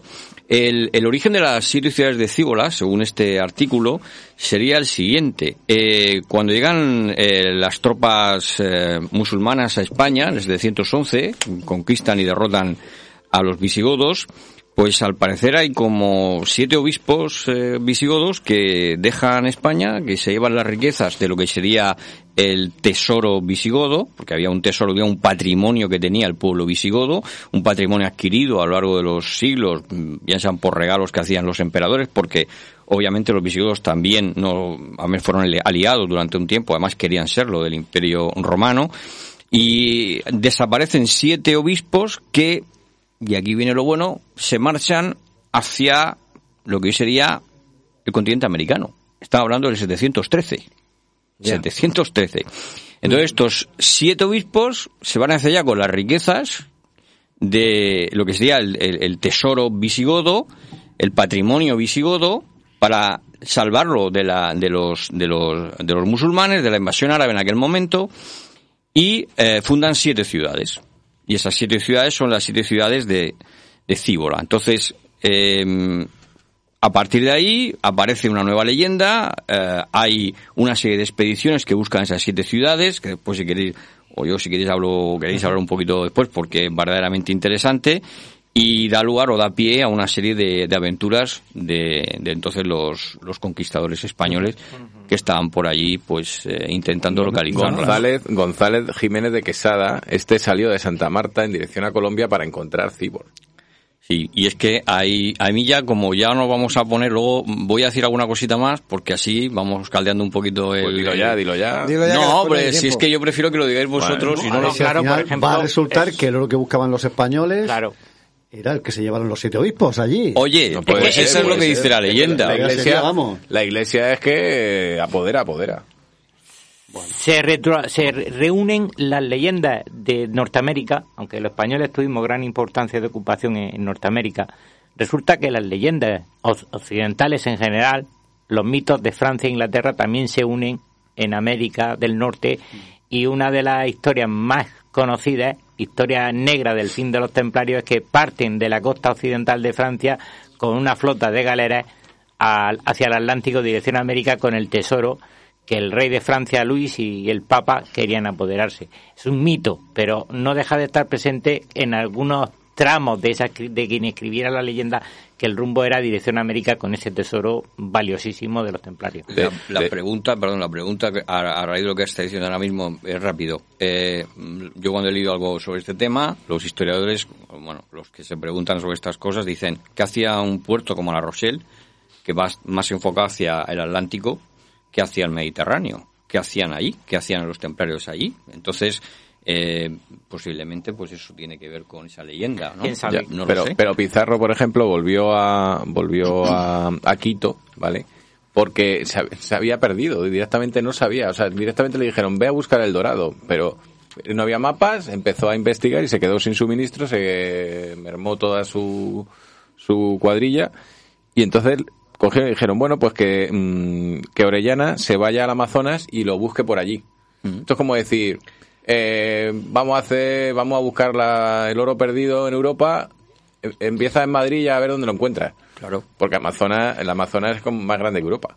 Entonces, Sí. entonces tú imagínate, ¿no? El- el- Ya, pero Orellana descubrió el, el río Amazonas, eso no tiene nada que ver. No, no, no, es que, pero porque Sí, él pues- descubrió el río Amazonas. Buscando porque- el dorado. el- buscando el dorado Claro, porque yo- era la serpiente que le guiaría. La Ya sí, serpiente eh, era el Amazonas. Yo lo de las siete ciudades me, me- es interesante, pero aquí el, el dorado se busca una ciudad. O sea, cuando ya el mito está en una ciudad y por qué se busca esa ciudad y cómo empezó todo, es decir, por las declaraciones de un, de un indígena. El dorado no tiene Y dijo las costumbres que tenían eh, en, en aquella época, es decir, se manda- Si, si mandaba per- saber- me permite, José Antonio, el comentario, el dorado no tiene confusión geográfica ni, ni hay repetición del dorado. El dorado concretamente es el dorado, repito, antes al principio lo he dicho, de el imperio inca. El oro evadido del imperio inca, lo mismo que existe en España, el misterio de la desaparición del oro del, de- de- del reino visigodo ante el avance de los árabes a partir del saltar el estrecho en el 714, es decir, es cuando se produce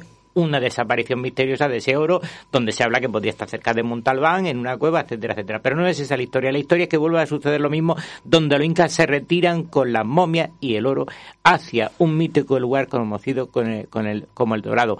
Pero no se refiere, evidentemente, como ha dicho tú, Luis, hay muchísimas leyendas que tienen una un un nombre propio para cada ciudad, ¿vale? Para cada sitio, esas siete ciudades, suelen tener su nombre propio. Lo que pasa es que eh, se le ha bautizado el Dorado porque al, al entrar Aguirre, Aguirre, eh, Aguirre el loco, la cólera de Dios de Werner Herzog, que narra la película de modo muy bonito y magistral, no exacto, exacto histórico, no es tan tan cruel, ni son los españoles conquistadores tan malvados como los pintan en los, los del directo No, alemán. Eran peores, eran no, peores. no, no, que Se va. mataban entre ellos. A ver, cuando hablamos, por favor, pido que lo informemos de verdad que fue la conquista de América, porque se nos ha llamado racistas y uno de los hombres de Hernán Cortés era de raza negra.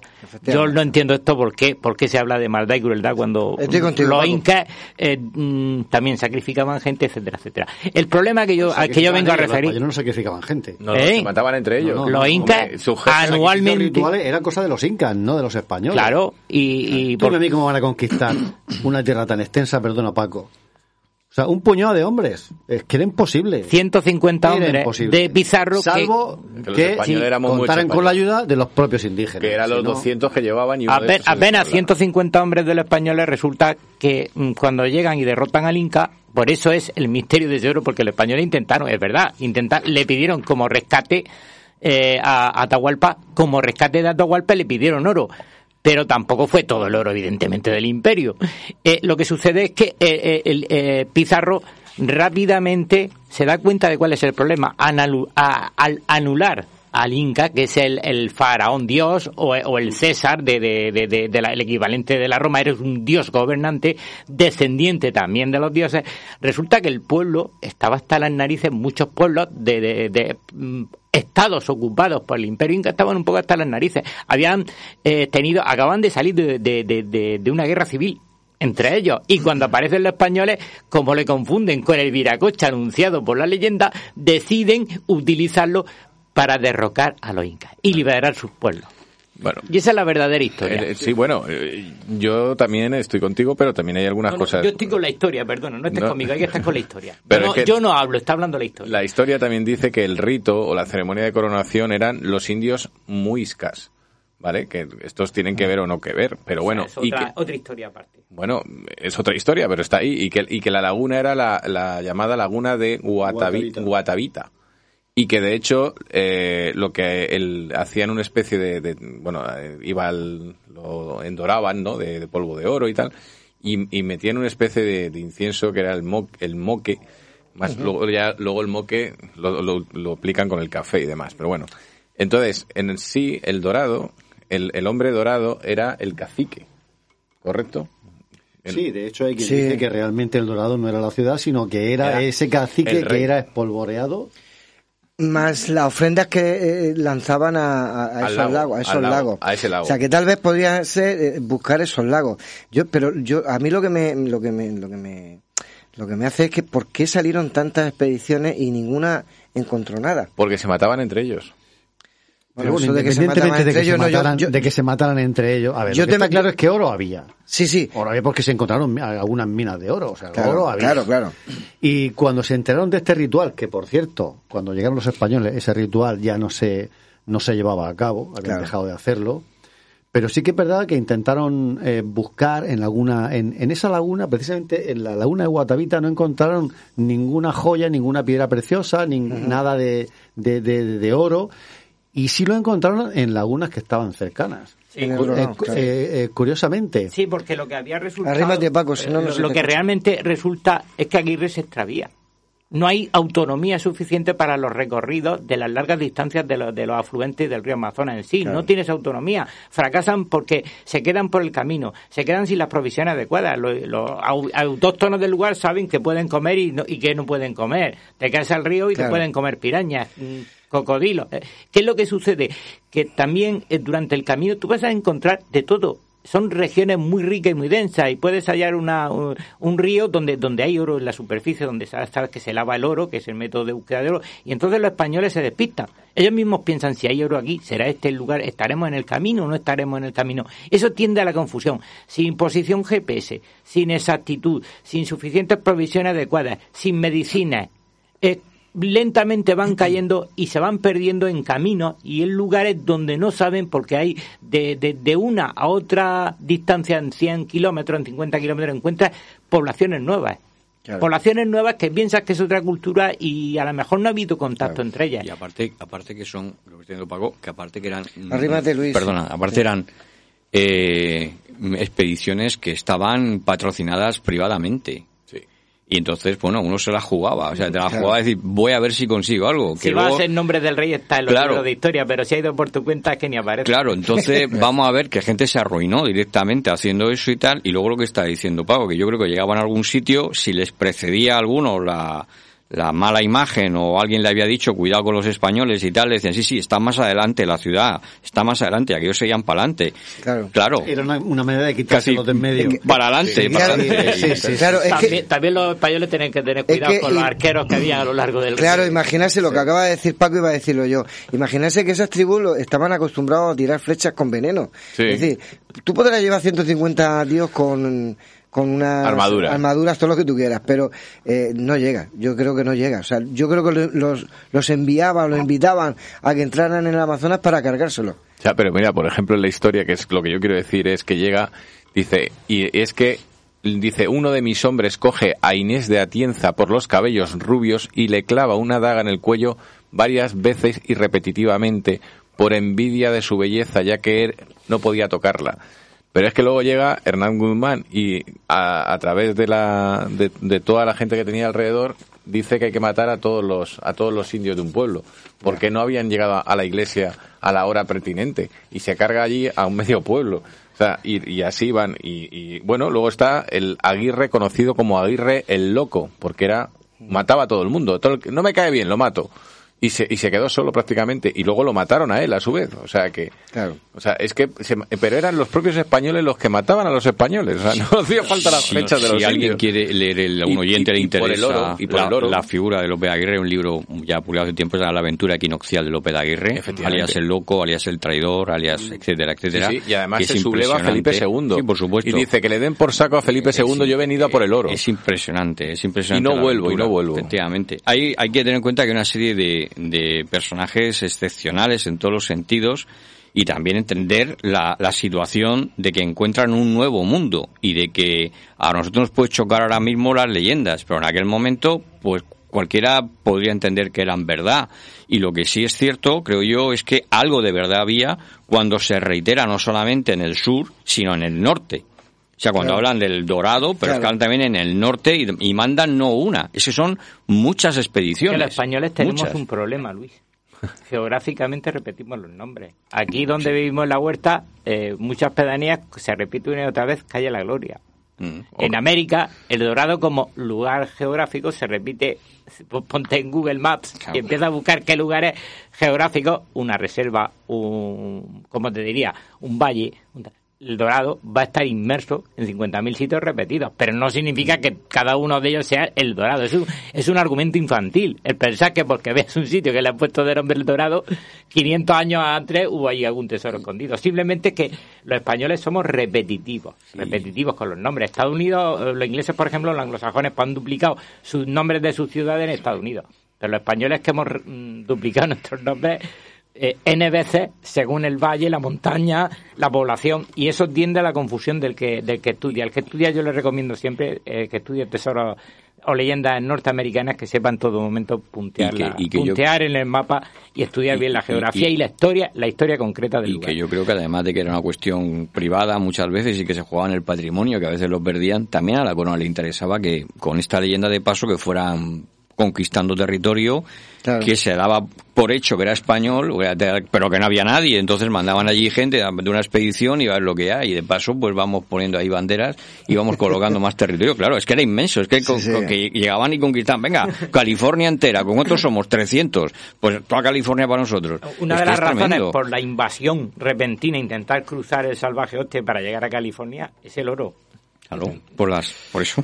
Por, por ejemplo, mira, Fray, Fray Gaspar de Carvajal, ¿vale? Eh, narró la Odisea, creo que la escribió, eh, de Orellana, y lo que dijo es que realmente a través del Río Grande, que no es el de Estados Unidos, no es Río Grande, es, es el Amazonas. El Amazonas, sí. El Amazonas. Entonces, ¿qué pasa? Que llevaba con- a, a confusión. De tal manera que unos lo investigaban por Colombia, otros lo investigaban por Perú, otros se metían en la selva amazónica en, en pleno epígrafe, y luego de ahí se iban al, al famoso dorado de California, que era el, el que allí había sus minas, había sus, eh, había sus, sus ciudades y tal, pero donde más había era en Perú, que además había una serie de señales que, que interpretaban los nativos, que indicaban cómo seguir. El problema es que se metían siempre en la selva y ya no salían.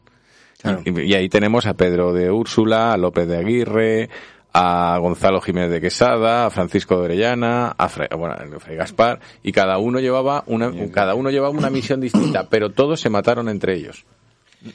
De hecho mataron a las compañeras en aquel entonces sentimentales que llevaban en la expedición, las degollaron a todas. O sea, se, se volvieron locos. O sea, era, era la mejor novela del mundo. O sea, era, era asesinato, avaricia, eh, traición, lujuria, eh, bueno, todo, o sea, to- todos los pecados capitales que iban a defender y a postular católicamente allí, resulta que lo aplicaron todos, todo en contra.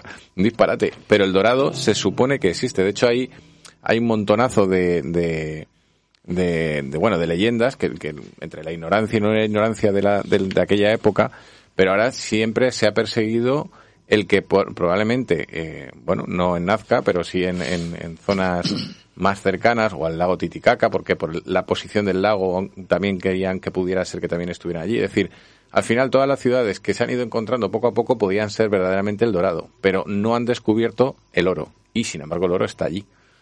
Que es la leche. Como tú dices, supuestamente existe, supuestamente. Pero hombre, yo creo... Hombre, yo es que no estaba allí para Yo verlo. creo, yo, a ver, los españoles que estuvieron allí buscándolo, eh, yo creo que estaban seguros de que esa ciudad existía y se creyeron los relatos de algunos indígenas sobre esa ciudad o ese lugar fantástico Digo en que todo estaba recubierto. El lugar, el lugar hacia la selva salvaje es criminal. La ruta hacia internar Sí, a alguien que pero- desconoce la selva hacia ella es criminal. Vale, si yo no te digo que los españoles no se creían la historia, había oro, además aquel territorio era inmenso y tenía minas de oro y, Y de plata, y- y- y de plata y los nativos pues eh, iban eh, adornados con, Con diamantes, con, con- diamantes, en fin, eran como he dicho antes eran grandes orfebres, trabajaban el oro, Sí. las piedras preciosas, es decir que algo había.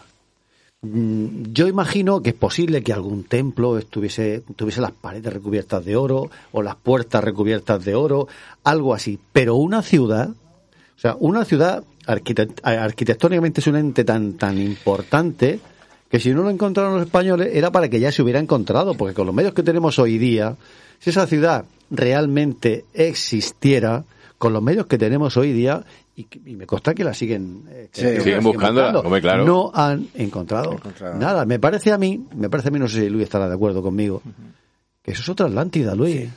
Es otra Atlántida. Es que, mm, Muy bueno. Me estáis pinchando, ahora lo diré. Pues venga, dilo, muy, dilo. muy bueno el apunte. No, bueno, a ver, como ha dicho Salvador, que, que conste que ha sido Salvador que ha pinchado. O sea, eh, a ver, hay también el, el tema del mito de Aztlán. Ah, claro, mito de Aztlán, que a lo mejor mm, Paco lo va a saber mejor que yo. Apareció. Vale, el mito, Apareció. el mito de Aztlán, que es eh, Aztlán, o sea, A-Z-T-L-A-N, Aztlán, ¿vale? Quitamos la Z y queda como Aztlán. Eh, vamos a hacerlo, ¿no? Total, no nos cuesta nada, es barato quitar la Z, ¿no? Lo quiere llevar al, al Y Atlantis. entonces, bueno, yo no lo digo, ya hay en el siglo XIX algún escritor y congresista estadounidense que sí que vinculaba Aztlán, que supuestamente es el origen de los pueblos náhuatl, o alguno de los pueblos náhuatl, que supuestamente es una ciudad, curiosamente, que estaba situada en una isla rodeada de un lago, que todo esto suena mucho a esos círculos concéntricos de agua y tierra de la Atlántida, y suena mucho, suena, y suena mucho eso de Aztlán. Es que estoy ¿verdad? buscando en la memoria, Luis, la arqueóloga submarina que encontró en ese lago esa ciudad. Tiene un nombre. Ellos me van a matar Sí. los oyentes de- Mm. que no escuchan desde México, van a decir, "Este hombre, qué mala memoria tiene. Pero esta gran arqueóloga trabajó duro, peleó mucho. Está al sur, entre creo que está con la frontera sobre Guatemala, un país de estos que es limítrofe con... Y ahí estaba esa mítica, esa mítica Aztlán, Mm. la dan por entendida que es así. Yo quería también comentar, si me permitís rápidamente, otra noticia que si no la doy, que ya esa noticia antigua ya deberíamos saberla nosotros, es que un georradar en el Machu Picchu da señales positivas de oro y plata y hasta ahora las autoridades eh, peruanas no han autorizado a excavar en el sitio. Se supone que podría estar la tumba de Pachacútec, el primero de la dinastía inca, el primer gran descendiente directo de los dioses, y aparte contener ese mítico tesoro que buscan. El georradar cantó. Y si ya no Claro. sabes manejar un, geo- un georradar, dejamos el tema. Pero el que sepa manejar un georradar, Y, y- y no puede ser que haya detectado simplemente minas, yacimientos. hay una gran No, bolsa, hay la- una gran cavidad debajo. En una Es de por las la formación zonas. que tienen. salientes, en una de las formas salientes, que tiene forma irregular, como si le hubiera fundido la piedra, bajo ella hay una cavidad X metros, está medida, está cubicada, y dentro de esa ca- cubicación existe una cantidad X determinada de grande de oro y plata. Esa es la información exacta. Y El que haya y- escuchado otra cosa no sabe de qué está ¿Y, hablando. y- y- y por qué motivo? Pues hemos tenido aquí eh, ciudades, ciudades eh, sumergidas a, varios, a varios metros eh, bajo el suelo. eh, por ejemplo, Pompeya, pero se sabe por qué fue, ¿no? Fue por, un- fue por, por la erupción de un De- volcán. que- bueno, se le at- atribuye al, a, a Cera, a la explosión de la isla Santorini. Y Alejandría, cuando el puerto de Alejandría se hunde, se hunde por un tsunami. Desaparece por un tsunami. Pero del Dorado se atribuye a, Atribu- a una el- el dorado se atribuye fundamentalmente, como he dicho al principio, a la retirada ante el avance de los españoles. Los incas empiezan a retirarse, el- los pueblos... No, no, si yo, Paco, perdona, Sí, me sí, refiero. Si, si, si ese yacimiento de oro y de plata que han encontrado subterráneo es realmente el Dorado, la ciudad del Dorado, ¿por qué está, sumer- por qué está bajo tierra? O sea, no, ¿por no, yo he dicho que está en una cavidad interior del Machu Picchu. El Machu Picchu es una construcción sobre la terminación en plena falla, porque ya tienen narices lo que hicieron allí, pero se ha derrumbado. Encima de esa falla está, eh, ese, en ese pico imposible, es donde está levantado Machu Picchu. Y ahí mismo, justo debajo de la construcción, es como si tú haces un sótano con una gran cavidad desde la muralla exterior, rellena. Además que lo hicieron quizá adrede, había que disimular la entrada a ese conducto. Y coloca, esto lo sabe mejor que yo, Thierry Yamian. Y Thierry Yamian, que tiene una asociación Incari allí en Cusco, una, ONG para investigación arqueológica, alguien lleva la contraria, mejor que hable primero con él. Eh, lo que te estoy diciendo es que había un, un turista francés que descubre ahí unas piedras empotradas en los muros, los muros son perfectos, no tienen ni sello ni costura. Y sin embargo dices, caramba, ¿cómo aquí hay de repente piedras irregulares? Esa cavidad puede, ese túnel, bastante grandote, puede conducir perfectamente, y de hecho conduce gracias al georradar, a esa cavidad, que digo yo, no natural necesariamente, artificial, dime que alguien me explique cómo fundieron esas piedras para hacer esas cosas raras. Ahí está, el, podría seguramente estar enterrado Pachacútec. Y seguro hay oro y plata. Y lo dice en la radiofrecuencia del georradar, no lo estoy diciendo yo, ¿eh? Y de hecho, siempre todo el oro, en todas las leyendas, se aplicaba la idea de que estaba inundado. O sea, para que la gente no pudiera coger el oro, inundaban todas las cavidades con agua y por ahí que todos los, los ritos se hacían en lagos. Ya, para que... Para que el, el agua drenara esas cavidades. Por ahí va la, por ahí va la, la, la batalla. Pero vuelvo a decir lo mismo. El, el, el Amazonas ahora mismo es tan sumamente grande o sea, toda la zona de amazónica y la selva es tan sumamente grande que si ahora mismo, por ejemplo, en México están descubriendo nuevas nuevas pirámides que están cerca unas de otras y Mm. simplemente están debajo de tanta arena y vegetación que la- se están descubriendo a medida que van eh, levantando tierra, por decirlo de alguna manera. Pero eso es porque ya las tienen ubicadas, ya tienen allí todas las todas las, las pirámides, ya las tienen ubicadas y solamente tienen que seguir el, el tramado de las calles. Es, es sencillo relativamente. Pero si eso mismo se lo damos a una extensión como el tamaño de Europa, ¿dónde te pones a buscar el dorado? es un disparate, es un disparate. Yo, yo me gustaría, eh, bueno, todos sabemos, por lo que hemos, eh, eh, nos gusta el tema y hemos estudiado, hemos investigado, que, que los indígenas el, el oro no lo, no lo tenían como, como tanta ambición nosotros aquí en Europa, es decir, ellos lo tenían como más religioso, eh, el oro más eh, figurativo. Si después de que vinieran los españoles se dieron cuenta la, lo que es, eh, cómo actúan, cómo son ellos, porque fijaros que para hacer la primera expedición se van eh, 230 hombres, unos 100 auxiliares mestizos negros para que la ayudaran, unos 300 indios mansos, que mansos son, que realmente... Esclavos. No, no, que ya saben hablar español y que están bautizados. Sí, Eh, aparte de eso se llevaban mujeres, se llevaban... O sea, eh, eso era como como diciendo, bueno, a- a- vamos a, vamos a... Una excursión, hacer- una hacer excursión. claro. Vamos a hacer una excursión, vamos a, a buscar el dorado. O sea, eso no es una... Un, no, yo, yo no lo veo serio, ¿no? Entonces, ¿creéis que es posible que alimentaran esa, ese, ese dorado para que hicieran esas eh, inmersiones en, en la Amazonas? Porque de ahí no salía nadie, o sea, nadie que no la Ahí conociera. apunta como una trampa perfecta por lo que yo he dicho de que si está realmente Perfecto. en Machu Picchu, te despistan enviándote a la selva donde los mismos incas perdían ejércitos. Es que yo, Ahí lo, no yo, lo, yo veo así, ¿eh? Es una manera de quitárselo de encima. Sí, sí, Sí, sí. perfectamente es una Guerra de guerrillas, como yo digo. Sí, ahora. sí, no, una, un- un- una guerra psicológica, Sí, además muy inteligente. Sí, en las crónicas, cuando en el caso de. Leí una por ahí que no era la del Dorado, era la de las siete ciudades estas, que, que era un poco. Ya, a ver, cuando le preguntan a los indios que van encontrando por ahí, oye, esto suena a las siete ciudades. sí, sí, más adelante, más adelante. Como Claro. que para adelante que ya si eso ya iremos, ¿no? O sea, quiero decir que, que, que realmente en parte es eso, en parte también entiendo que es la codicia o la ambición, eh, porque repito, son empresas privadas realmente y luego que a la corona también le viene bien porque van de alguna manera poblando aquello que son grandes y grandes superficies. Es que no, no, yo creo que no alcanzamos a, a- a entender.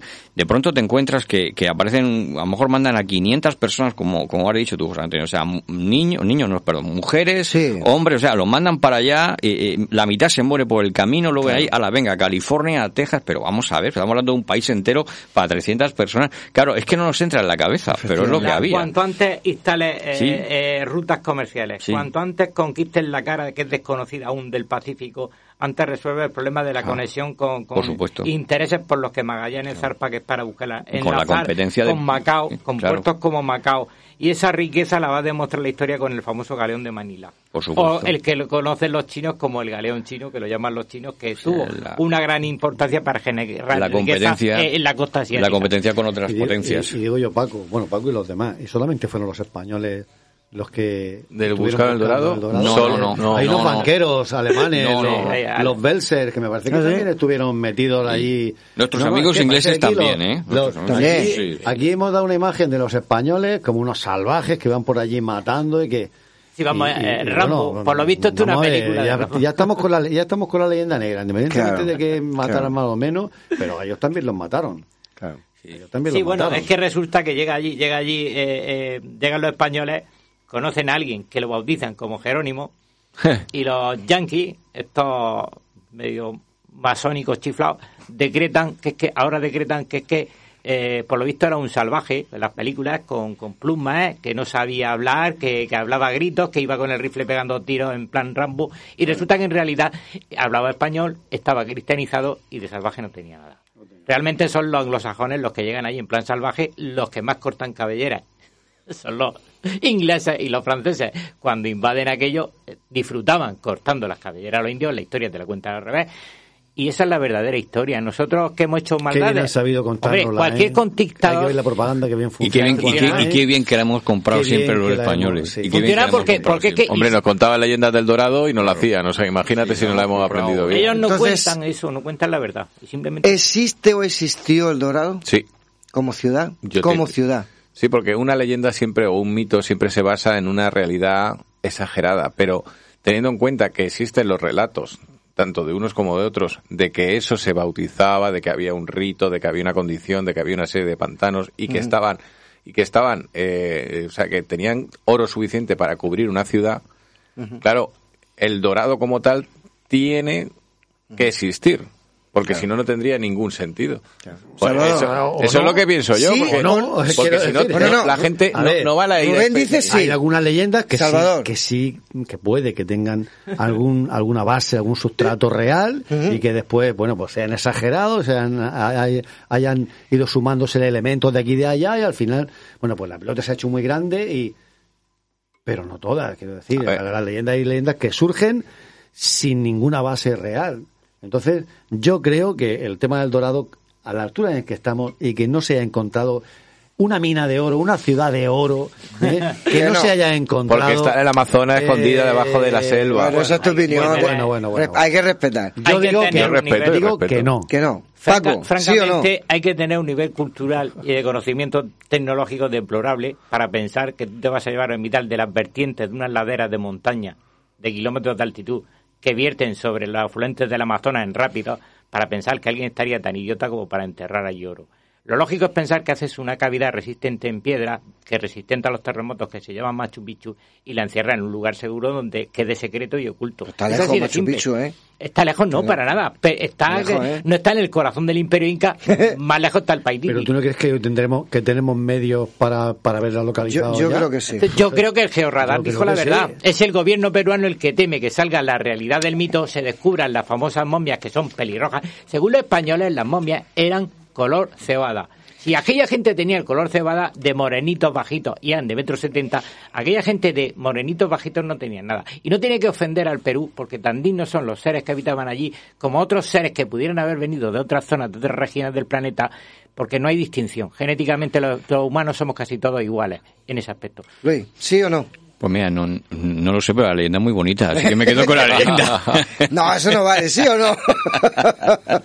Qué bueno que puede ser, ¿no? Puede ser. O sea, aquí el único que dice que existe soy yo. Sí, no, yo, yo, yo también, yo también opino como tú. ¿eh? Ah, bueno, menos Lo mal. que pasa es que los, lo- lo- indígenas fueron más listos. En Yo no- esa, yo no en esa época nos mandaron Nos para, mandaba para otra esquina, claro. Eh, Yo no Salva, he negado la existencia, ha cambiado el lugar. Salva, si hay radares eh, de alta capacidad que incluso han encontrado ya ciudades que son capaces de separar lo natural de, de lo artificial. Lo que pasa es que son muy poquitos metros, pero han descubierto ya ciudades en, en eso. Son radares muy, muy especializados. Pero el dorado no. No, el dorado es que escucha El 1200, dorado no, no, no lo he encontrado. unos 1200 metros cuadrados, de metros cuadrados son pocos, ¿eh? Escucha, bueno, no- no- nos, Tí- Tírale. nos vamos estas vacaciones para allá y lo buscamos. Escucha, mm, Rubén, me gustaría verte yo a ti por ahí, por la Amazonas, por ahí metido. Yo sí, yo sí. Lo que, en hay un que, quaps sentado. lo, lo que hay que entender, y bueno, todo el mundo y todos los oyentes saben que incluso hasta eh, actualmente hay indígenas que, que no han visto a un europeo o a un ser humano. Es decir, y están todavía sin contacto con, con gente. O sea, imagínate en aquella época que lo tenían todo dominado, sabían cómo, cómo manejarse por allí, eh, pues eso, a toda la expedición, pues con mujeres, críos y para adentro. Entonces paso por extraterrestre seguro.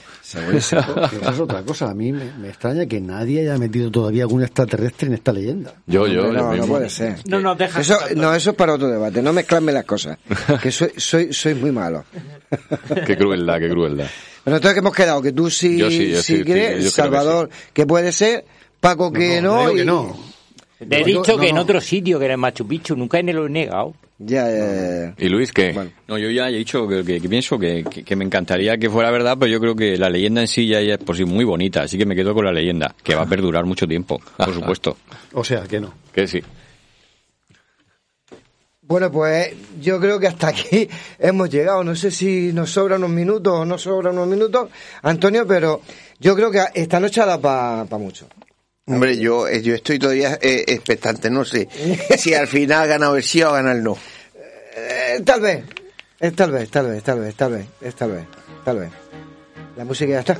Efectivamente, bueno, ya sabéis que ya no hay tiempo para más. Agradeceros este ratico bueno que nos habéis hecho pasar. Gracias a Luis Miñana, Rubén Cerezo, Paco Torres, Salvador Sandoval, a mi compañero José Antonio. Y bueno, como siempre te digo, compañero, dale que nos vamos. Pues toda la información del programa la podéis seguir por nuestro Facebook, Nemesis Radio.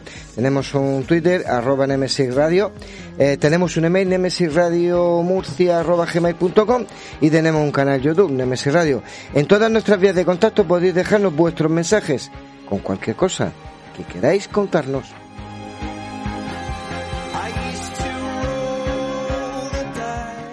Y recuerden, Nemesis Radio todos los sábados a las 21 horas. En Más Música Radio 96.9 de la FM en Murcia. Por internet, pues ya saben, a través de nuestra web www.masmusica.com. Y luego en nuestros podcasts, no se os olvide. Siempre que queráis podéis escuchar este o cualquiera de nuestros programas. Y ya sabéis que os vigilamos, sabemos que nos escucháis desde más de 60 países. Bueno, por lo menos. Y desde el Amazonas seguro. También. Y bueno, como no hay que perder las buenas costumbres, no olvidéis que nuestras voces viajan ya por el universo.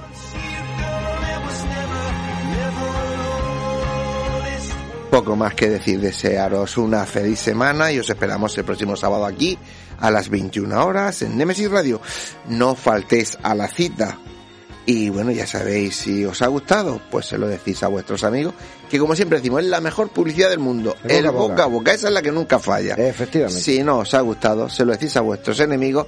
José Antonio, esta noche, ¿quién le toca? A Rubén, que estaba agresivo. Bueno, se lo decís Sí, a vuestros señor, sí. enemigos y se lo enviamos a Rubén, que él se encarga de ello. Así que buenas, Buenas noches. Adiós.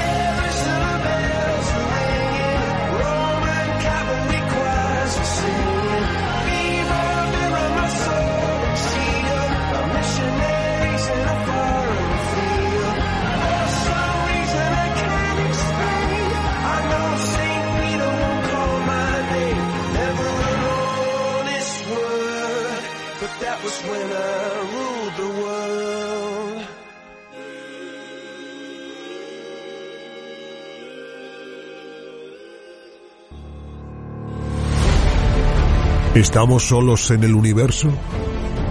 ¿Quiénes son los verdaderos artífices de las pirámides? ¿Hay vida extraterrestre? De ser así, ¿es posible que estén entre nosotros?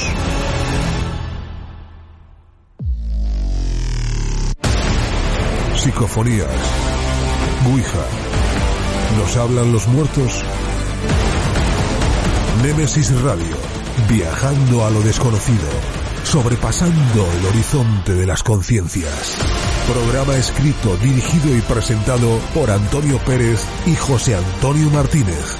Todos los sábados a las 21 horas en Más Música Radio, 96.9 FM y másmusicaradio.com.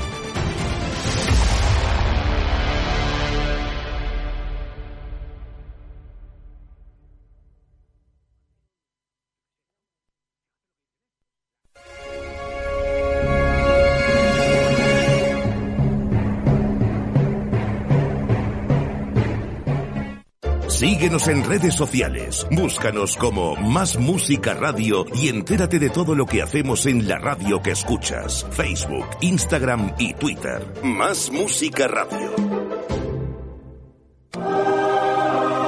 Fotos Orión.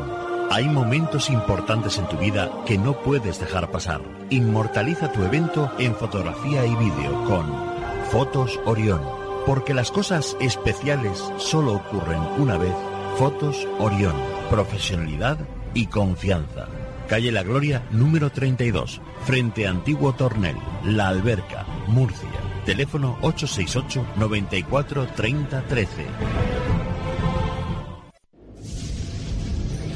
Atraviesa por tu cuenta y riesgo la puerta cerrada que te lleva hacia un mundo oculto. ¿Quieres que investiguemos tu caso? Contacta con nosotros a través de nuestras vías de comunicación. Facebook, GOIS, Grupo Operativo de Investigación Sobrenatural. Canal de YouTube, GOIS Investigación. Deja tu visita y suscríbete.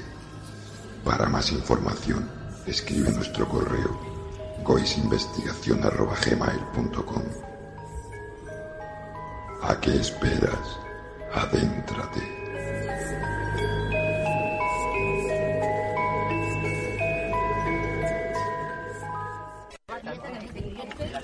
Nemesis Radio. Nemesis Radio. Nemesis Radio. Nemesis Radio.